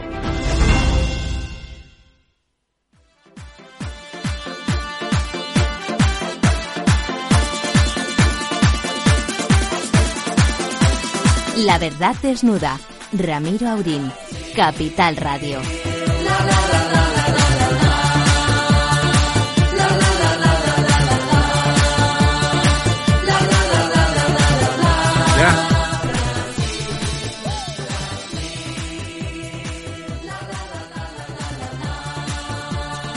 Buenas noches, queridos amigos. Otra vez estamos aquí en La Verdad Desnuda con nuestro director eh, Y con nuestro invitado. y nuestros invitados especiales. Y primero de todo le presentamos disculpas, nos excusamos con Carlos Malamud porque sabemos que lo tenemos en conexión hace ya bastante tiempo y lamentablemente ha tenido que esperar, pero te lo agradecemos mucho, Carlos, y espero que también te hagas un aficionado a la astronomía después de escuchar a Rafael. Aunque sea la fuerza, ¿verdad? Hoy precisamente había un artículo en la en el país que yo creí que era de Carlos, pero es de Andrés Malamud sobre la República Bananera que bajó del norte, se refiere a Brasil. Y hoy hemos llamado a Carlos precisamente como gran investigador del Instituto eh. Real Instituto Elcano sobre el tema de Brasil que conoce muy a fondo. Perdónanos, Carlos, por esta espera, pero somos todo oídos, que dicen los alemanes. Wir sind alle ganz Ohr, que dicen el alemán. Y naturalmente, pendiente de tus palabras, ¿qué opinas de los días después del espectáculo que vimos en el Plan Alto de invasión de la Presidencia de la República, del Tribunal Supremo y del Palacio también de las Cortes brasileñas, por así decirlo. ¿Ha pasado el peligro? Dinos, por favor, somos... ¿Hubo peligro realmente? Hubo, hubo Primero, peligro. bu- buenas noches, buenas noches Ramiro, buenas noches Ramón.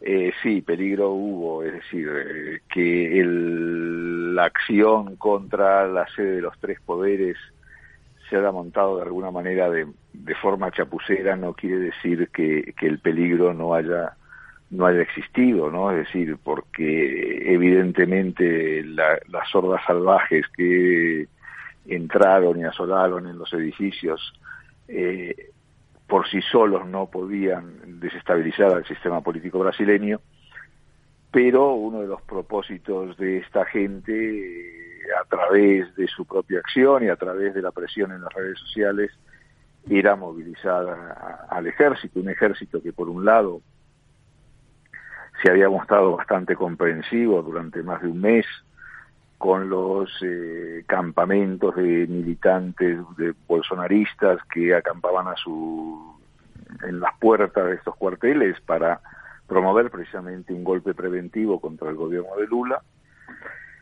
Y eh, respecto a la segunda pregunta de si ha pasado el peligro, pues eh, no, es decir, evidentemente la situación está mucho más controlada que hace una semana atrás, o hace, desde el domingo, pero eh, los mensajes en las redes de movilizaciones, eh, la idea es hoy convocar una gran manifestación, no solo en Brasilia, que está militarizada, sino en el conjunto del país, pues eh, hace que las autoridades estén cautas y, vigilantes, ¿no? Eh, evidentemente la situación no es igual, eh, la presión del sistema político brasileño, de la opinión pública, de la prensa, de, los poderes fácticos, pues también resta apoyo a estas cuestiones, los más fervorosos bolsonaristas son los que siguen en la lucha, pero eh, el peligro continúa. ¿no?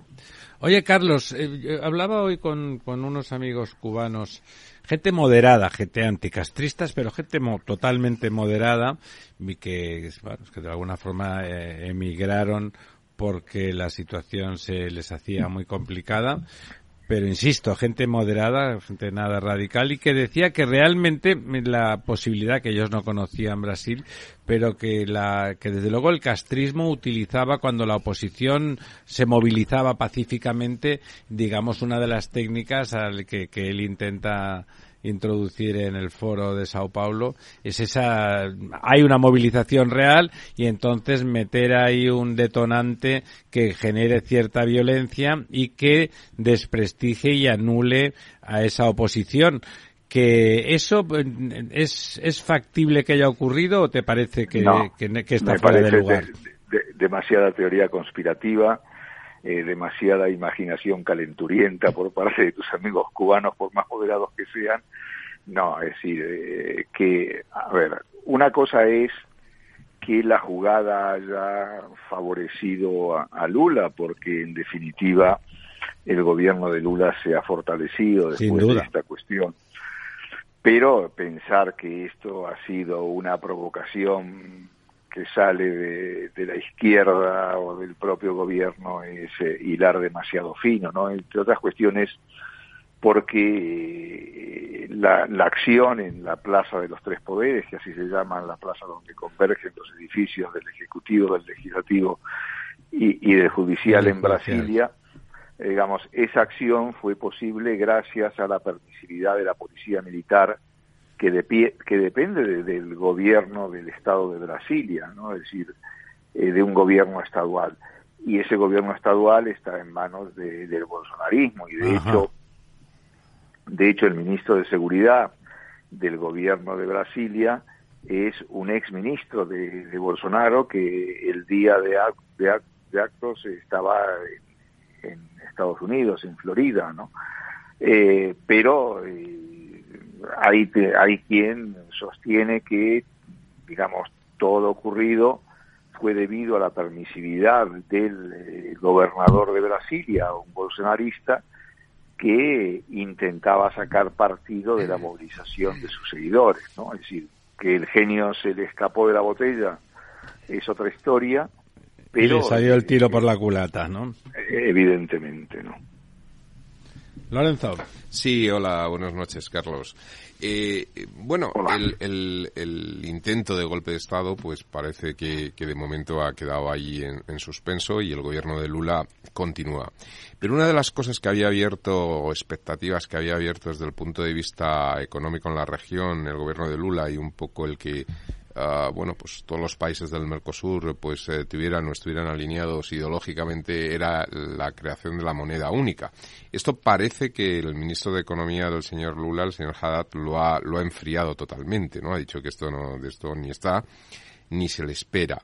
¿Cómo vamos a ver la evolución del gobierno de Lula en los próximos, pongamos, cuatro años? Más por la compleja situación que está viviendo toda la región. ¿Pero a qué moneda única te refieres? Bueno, la creación de una hipotética moneda única. En el Mercosur. En el Mercosur. Bueno, esos cuentos chinos. Bueno, llevan de toda la vida, pero se había acelerado un poco, se había de alguna forma alimentado la idea, sobre todo desde Argentina, etcétera, un poco con la victoria de Lula, ¿no? básicamente era una teoría del, gobierno argentino, ¿no? La creación del sur eh, y en la toma de posesión de Lula, tanto el presidente Fernández como su ministro de Exteriores, Cafiero, eh, insistieron en esta idea que, como bien, bien decías, Lorenzo, eh, fue rápidamente desmentida por el, gobierno brasileño. ¿no? Es decir, quizás el, el momento de mayor alineamiento político-ideológico de Mercosur no es ahora, porque, bueno, si bien Argentina y Brasil pueden tener gobiernos que a priori y con muchas prevenciones podrían ser definidos de izquierda, pero Uruguay y Paraguay no están en la misma sintonía. Pero sin embargo, pero no tienen el mismo peso, ¿no?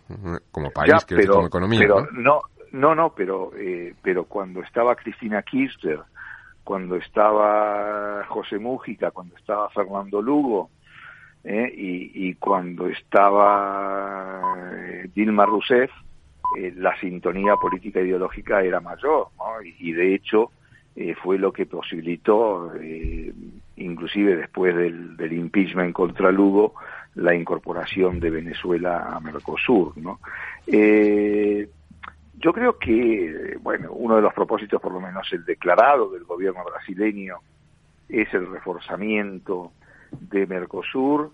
Lo que ocurre es que se están poniendo demasiadas expectativas en la capacidad de acción del gobierno de Lula, un gobierno que, como estamos viendo, va a tener que hacer frente a serios problemas internos, problemas de seguridad, problemas sociales, problemas económicos. El gobierno de Lula tiene enfrente dos grandes bombas, como dicen los brasileños, dos grandes problemas, que de alguna manera son incompatibles entre sí. Por un lado, el problema fiscal con un ajuste que tienen que hacer de cuatro puntos del PIB, que es una cifra bastante importante, y por otro lado, la, la bomba social, ¿no? es decir, el conjunto de promesas que ha hecho Lula para, por un lado, ganarse el favor de la gente y por otro lado, volver a los niveles previos en lo que respecta a estado de la pobreza, de la desigualdad, ¿no? y todo esto avanzar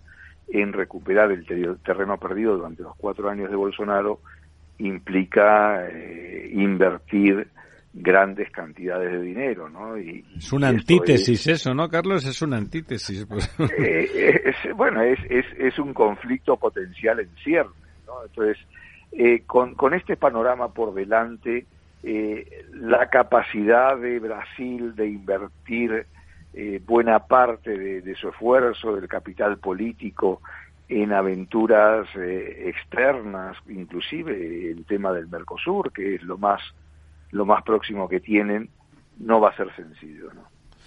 Almudena. Hola, buenas noches, Carlos.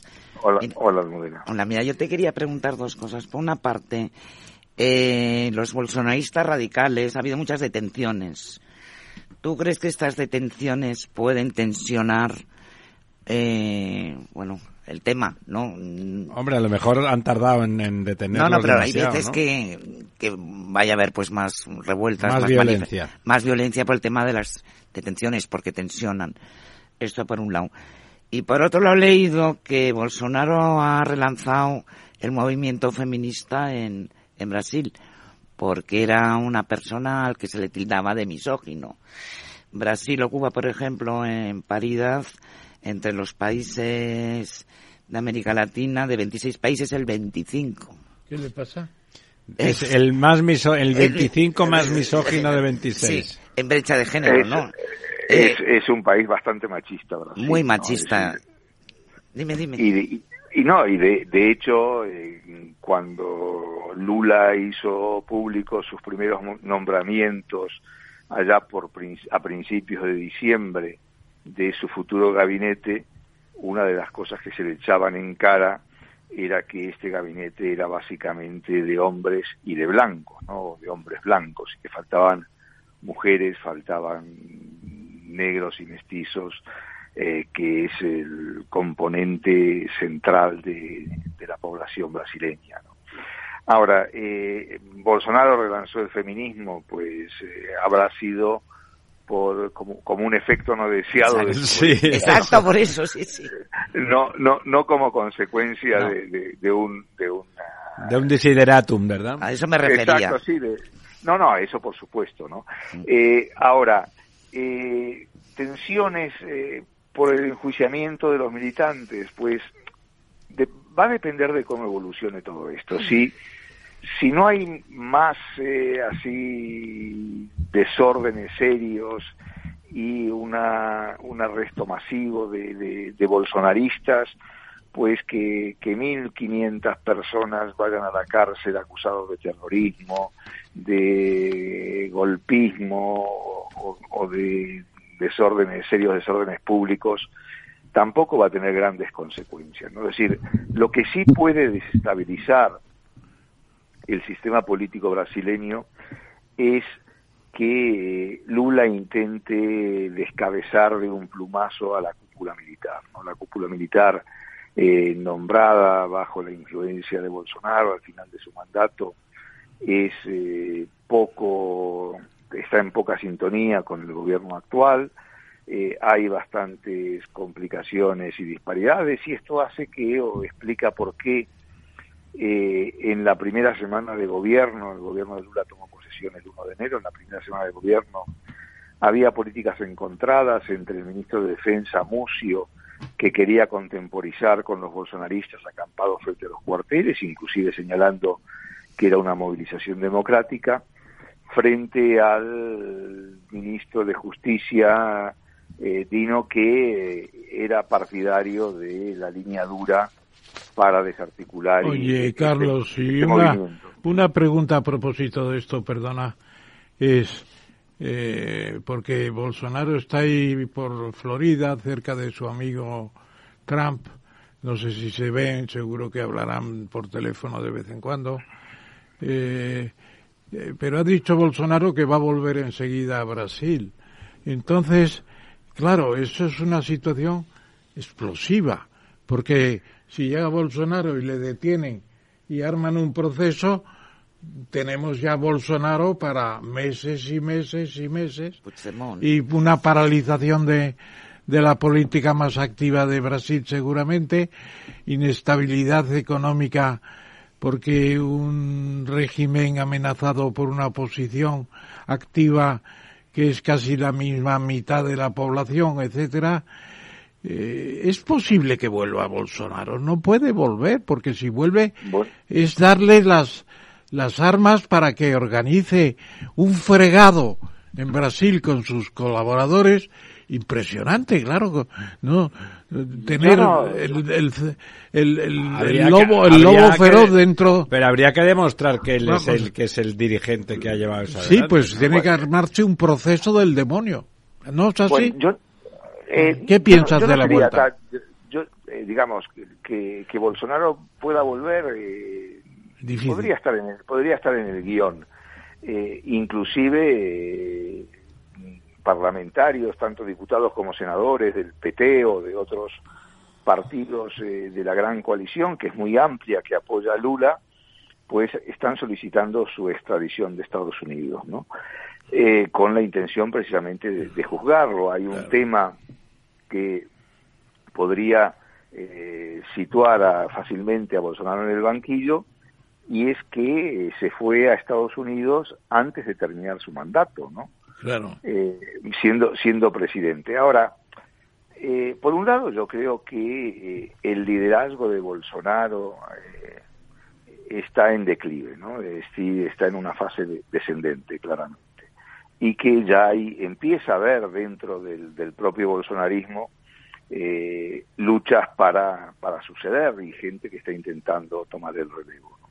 eso por un lado. Por otro lado, es cierto que en la segunda vuelta eh, el bolsonarismo hizo una gran elección, que la victoria de Lula fue una victoria muy ajustada,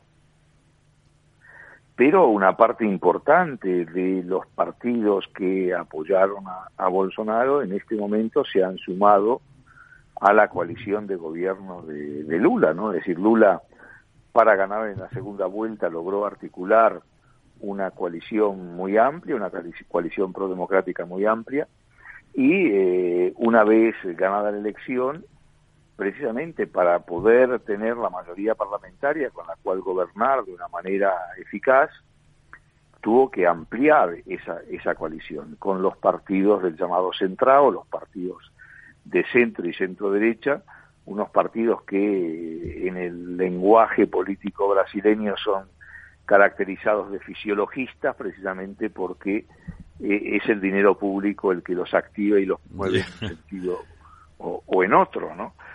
Eh, y entonces eh, yo creo que la capacidad de, de, Bolsonaro, no del bolsonarismo que tiene fuelle para, para rato, aunque supongo que probablemente dentro de un tiempo termine cambiando de nombre, pero esa eh, suma de movimientos, partidos y gente y líderes de, la derecha brasileña va a seguir estando ahí. Bueno, bueno. Bueno, pues eh, eh, la película va a seguir, claro, pero la pues vuelta o no vuelta, yo veo que es un caso decisivo y si se arma un juicio a Bolsonaro y le conceden la extradición, cosa que es difícil que Estados Unidos conceda, no, no, no, no, con, Biden no, yo no lo veo tan difícil.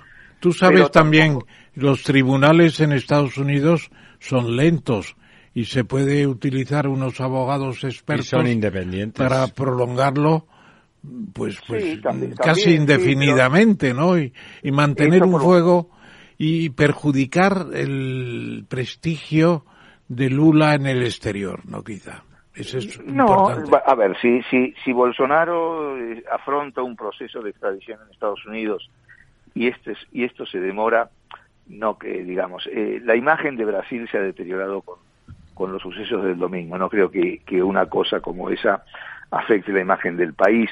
Y por otro lado, eh, yo te digo, respecto a los temores sobre que un proceso en Brasil afecte el funcionamiento de la economía brasileña, yo ahí sería bastante escéptico, ¿no? Vaya, pues... ¿Te parece? A mí lo que me ha, parecido más delicado de lo que has dicho es ese, esa confrontación de objetivos materiales, realistas, ¿no? La necesidad de un ajuste del déficit del 4% del PIB, que es, que es un ajuste de caballo, y por otro lado las promesas con las que Lula ha ganado, ¿no? Ha, prometido. ese, es el, ese es el gran tema. y ahí, ¿qué va a pasar?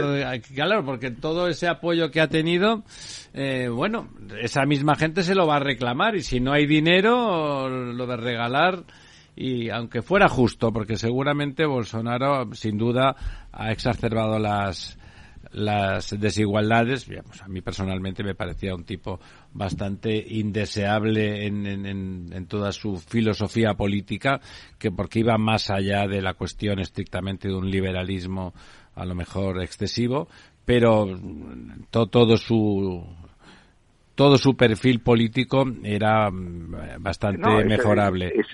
pero pero ya, ya, ya ha aumentado la desigualdad, pero las promesas de Lula van a ser muy difíciles, ¿no?, de cumplir.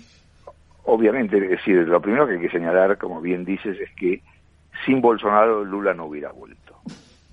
Es decir, si hubiera habido cualquier otro presidente en normal, ¿verdad? Lula, Lula, Lula no volvía, no tenía espacio para volver. Y, y respecto a lo otro, es decir, eh, eh, Lula se mueve y eso lo sabe desde el principio y por eso fue tan cuidadoso durante la campaña y durante el armado del gabinete en no comprometerse excesivamente con una determinada política económica, dejando todo en una especie de zona zona gris, ¿no? Para poder moverse con, con mayor eh, facilidad, ¿no? Entonces, pero evidentemente ahí, eh, eh, la, la madre de todas las políticas en, en Brasil va a pasar por cómo cuadrar ese círculo tan difícil de, de solucionar esa ecuación prácticamente irresoluble, ¿no? Pero, eh, bueno, eh, ahí hay un margen estrecho donde moverse. Eh, Lula consiguió durante la transición algunas medidas como la prórroga de, del presupuesto extraordinario para mantener el salario mínimo que había logrado Bolsonaro con fines electorales, eh, también va a mantener una serie de subsidios que no se van a contabilizar en el déficit y eh, tendrá que confiar mucho en la capacidad de, recuperación económica del país, pero lo, cierto es que los fundamentos de la economía brasileña son, son muy sólidos, ¿no? Y, eso eso es algo que, que, va a ir en ayuda de, Lula y, de la propia economía brasileña. y de los brasileños en general, claro. Lorenzo. Sí, Carlos. Eh, estamos viendo en los últimos años cómo, eh, bueno, pues las democracias parece que están eh, están entrando en crisis, ¿no? Eh, movimientos como el de Brasil eh, lo hemos vivido en Estados Unidos, que es la, primera democracia, la, digamos la más grande democracia del mundo, y, bueno, parece que hay un resurgir de una polarización en la, en la sociedad, ¿no? Y, ideológicamente se está tensando mucho el cable. América es un, sobre todo América del Sur, pues bueno, es un, es una región, pues que parece que está más eh, radicalizada y sobre todo más eh, condicionada por, por, la, por, la disparidad económica que existe entre sus clases sociales. ¿Hay posibilidad de que esta, eh, estos movimientos de radicalización se contagien a países del entorno y me refiero a sitios como, por ejemplo, donde, aunque aparentemente ha habido una transición muy pacífica, como Colombia, con el caso de, Petro, pudiera parte de esa sociedad radicalizarse y, promover también situaciones que pudieran acabar llegando a, un triunfo en esa especie de golpes de Estado?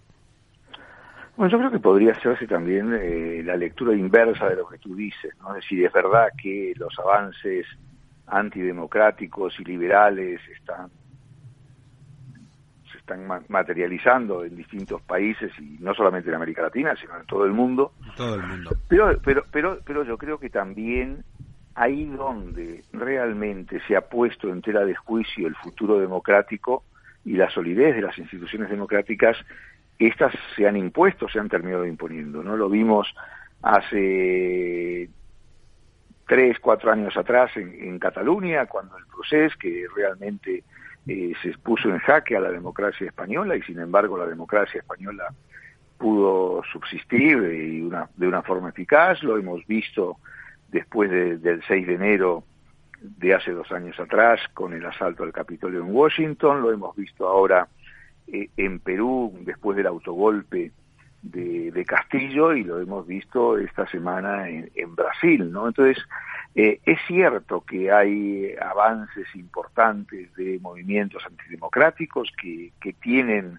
eh, una posibilidad de, contagio y limitación en, todo el mundo, pero también es verdad que la fortaleza de las, de las democracias es mayor de lo que aparentemente parece. ¿no? Esta sería la, lectura optimista de, del cuadro que tú habías pintado previamente. ¿no?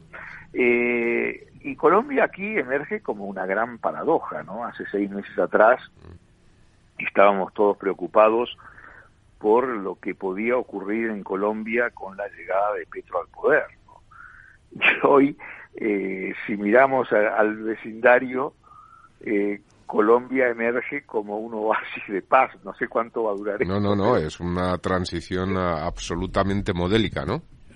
Sí, eh, bueno, en, en parte posible por el hecho de que Petro haya sido capaz de sumar a su coalición parlamentaria a los partidos tradicionales, empezando por el Partido Conservador y el Partido Sí, eso está bien, ¿no? Ha tenido una cierta capacidad de, diplomática sorprendente. A mí personalmente no me cuesta reconocer que me sorprendió extraordinariamente. sobre todo porque fue muy polémico cuando en su en su época de alcalde de Bogotá, ¿no? Que ahí totalmente, totalmente, totalmente, ¿no? Es decir, y aquí evidentemente él mantiene buena parte de su agenda reformista pero hasta ahora eh, ha sido capaz de nadar y guardar la ropa, ¿no? Y, y, no enfrentarse abiertamente con, el establishment. ¿no? Bueno, y a lo mejor él íntimamente eh, gana como gana y después sí, igual sí se cree aquello de It's the economics stupid, ¿no? O sea que la economía es lo primero y si el país no funciona no hay reformas, ¿no?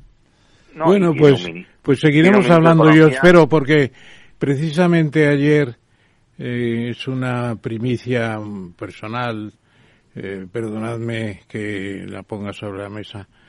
Eh, se planteó en la Real Academia de Ciencias Morales y Políticas los argentinos en la misma academia de allí abajo eh, han propuesto un seminario de 40 años de democracia en España y en Argentina recuperados, ¿no?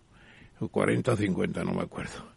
Bueno, la cuestión es que vamos a celebrar ese seminario y yo creo que va a ser interesante ver también la comparación. La comparación. A mí me parece que hay un factor de clases medias. En España ha jugado el factor clases medias que crecieron mucho en la última parte del desarrollismo con Franco. Y las clases medias hacen ver la política de otra forma. No se quiere perder lo que se ha conquistado de, de renta, de estado de bienestar, de seguridad social. se destruyeron también en las últimas décadas. Todo eso es muy importante, muy importante. Bueno, tenemos cuerda para rato, Carlos. Bueno, nos seguiremos divirtiendo. Carlos, muchísimas gracias por estar con nosotros y, disculpa el retrasito por culpa de las estrellas. Perfecto. Eso siempre ocurre. Muchas gracias. Buenas, noches. Buenas noches. Buenas noches.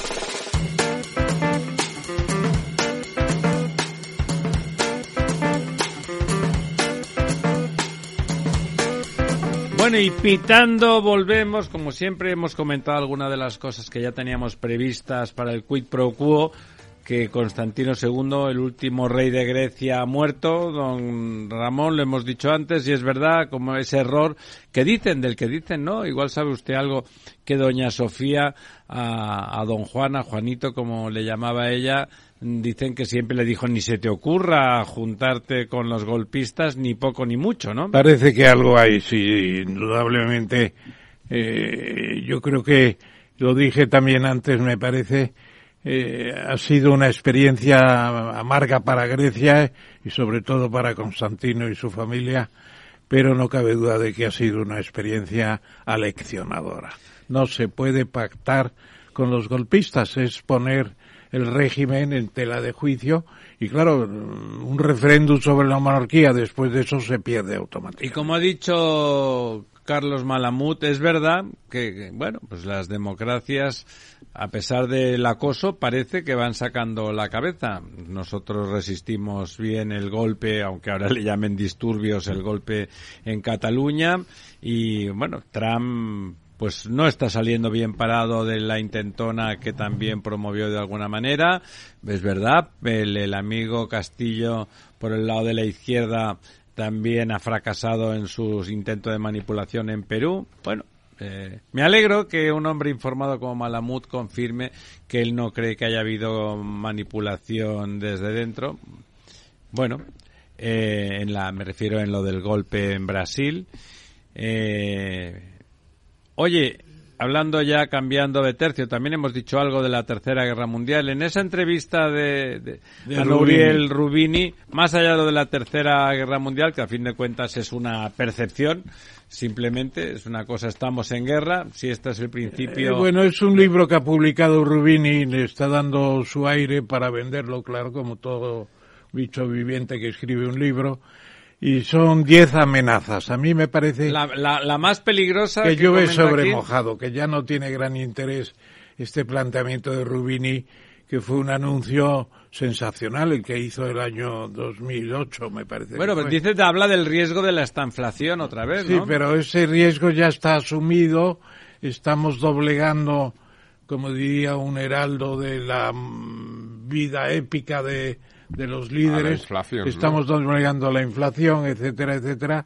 Las cosas no son tan terribles como ¿Usted, don Lorenzo, tampoco, tampoco cree que la inflación sea un riesgo? Mm, no, yo no creo que la inflación sea un riesgo. Yo sí que veo que algunos de los riesgos, bueno, yo no, no he leído el libro, pero sí he leído la noticia, la entrevista que le han hecho ¿no? en el diario El Mundo, creo que ha sido. El Mundo, sí. Y, y bueno, hay elementos que sí que me preocupan igual que a él y la verdad es que sí que tengo interés por hacerme con el libro eh, pero no por los temas precisamente económicos que yo desde mi punto de vista creo que están más equivocados. Me preocupa mucho el tema de la guerra, muchísimo. Sí, el de la guerra es el peor y también ayer lo veíamos en la en la Real Academia que es una fuente de, debate preciosa, la verdad. De debate y, de temor. y de temor. El de la guerra y el de las pandemias. ayer hubo, ese debate y yo creo que eh, lo que hay que empezar a preguntarse es si la Unión Europea debería haber hecho lo que está haciendo y si va a seguir mucho tiempo y qué nos va a costar todo esto y cuál es el propósito último de Putin y de Zelensky porque Zelensky tampoco es Santa Teresa de... No, don, don, Ramón, o sea, yo la equidistancia cuando los muertos y el territorio masacrado lo pone Ucrania me parece... Se podía haber una cosita de, la guerra. De Bermud y de Barra de Bar.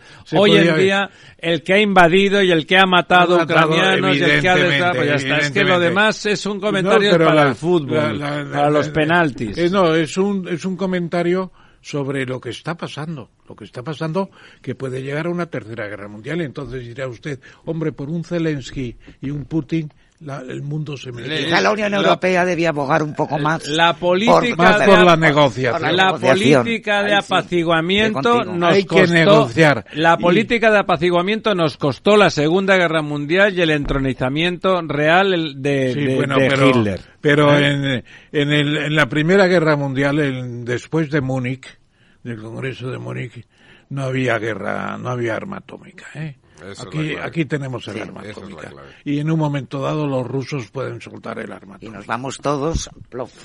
Según eso, estamos pendientes de cualquier eh, tirano que tenga la bomba atómica. Claro. Y hay que tragar con lo que ellos digan. No, lo que hay que tragar es con un acuerdo que no sea una carrera de Estados Unidos y Rusia, sino que se pongan de acuerdo ya. La carrera, recuerde que usted lo sabe mejor Sí, que yo, es entre China y, y Estados Unidos. Rusia ahí es el payaso que... No, no, no. Primero quieren acabar con Rusia, también eso es cierto. O con Putin. Y han tratado muy mal a Rusia después de Yeltsin. Muy mal, muy mal. Aumenta el interés inversor por fincas grandes con cultivos de regadío y tecnificadas. Pues las empresas extranjeras que se están lanzando a comprar tierra en España, naturalmente. Aquí que decimos que no hay que regar, que el agua para regar No, pero eso lo dice muy bien Jaime Lama Espinosa. Lo que no tenga regadío en España ya no se puede pensar a largo plazo. No, eso por supuesto. ¿Por qué? Porque estamos en el calentamiento global. Pero la, la política del gobierno es precisamente la contraria con el agua para el regadío. Sí, porque Eh, son están todavía cicateros, son está- cicateros. están todavía pensando en la etapa anterior. Incluso dicen Bueno, están pensando en el populismo. Dicen no tenemos trabajadores para para trabajar el nuevo regadío. Bueno, pues depende también de cómo haga usted el nuevo regadío. Puede ser tan automático como en Holanda Bueno. que no necesita trabajadores. casi. Bueno, y, y si, y si realmente es técnico y paga usted, pues eh, si paga usted seguro Bueno, que la polémica está abierta, sí señor. No, vamos, yo estoy a favor, ¿eh? Yo estoy a favor. Digo que justamente el gobierno y la lectura sobre en relación al agua de que es una cosa que no tiene, se olvidan de que el 80% del agua se dedica a actividades económicas, mayormente la agricultura, y que sin economía las poblaciones no existen. O sea, olvidarse que el agua es el factor productivo mm, fundamental en, en cualquier economía, eh, me parece un absurdo que se comente lo del agua como si fuese un Y- cuadro y de además- Velázquez. Y además eh, se preocupan de que se dedique a la agricultura casi el 80% del agua que controlamos, pero esa exportación de agua que hacemos al resto del mundo nos da una agricultura Perdone, aquí comemos, única y y excepcional. comemos todos, todos los días. de todo eso. De todas formas, el interés por el campo de los inversores internacionales lleva, Empieza. mu- lleva muchísimos años. Lo que ocurre que era más monocultivo, sobre todo con el tema del olivo. Y es verdad que al conocerlo, eh, yo creo que, que están ahora extendiéndose a otros cultivos y, y a los regadíos. Pero en el olivo llevan muchísimos años entrando y desarrollando. Don el Ramón, sector. ¿qué ayuda, hablando de agua y de, y de agricultura, qué ayuda le pidió Puig a, Valcárcel? Pues sencillamente que Valcárcel se da cuenta que se queda sin agua para Alicante. No, bueno, y entonces quiere decir decide interpelar al, al, es- al gobierno, al gobierno de, la nación y decirle que no puede derivar el agua eh, hacia el Tajo y hacia Portugal, sino que debe cumplir con Alicante. Y como el gobierno de Valencia, de la comunidad El valenciana, socialista, claro. eh, perdón, el gobierno murciano ya había hecho su expediente, pues le dijeron, déjanos copiar el expediente de Murcia porque lo vamos a presentar también los de Valencia. Chimo. Bueno, y aquí estaban hoy haciendo una manifestación Sí. importante. Sí, que yo creo que venían de todas partes un poco. Sí, sobre todo del Levante, pero eso, Murcia y, sí, y Murcia y sobre Valencia todo, sobre, sobre todo. todo.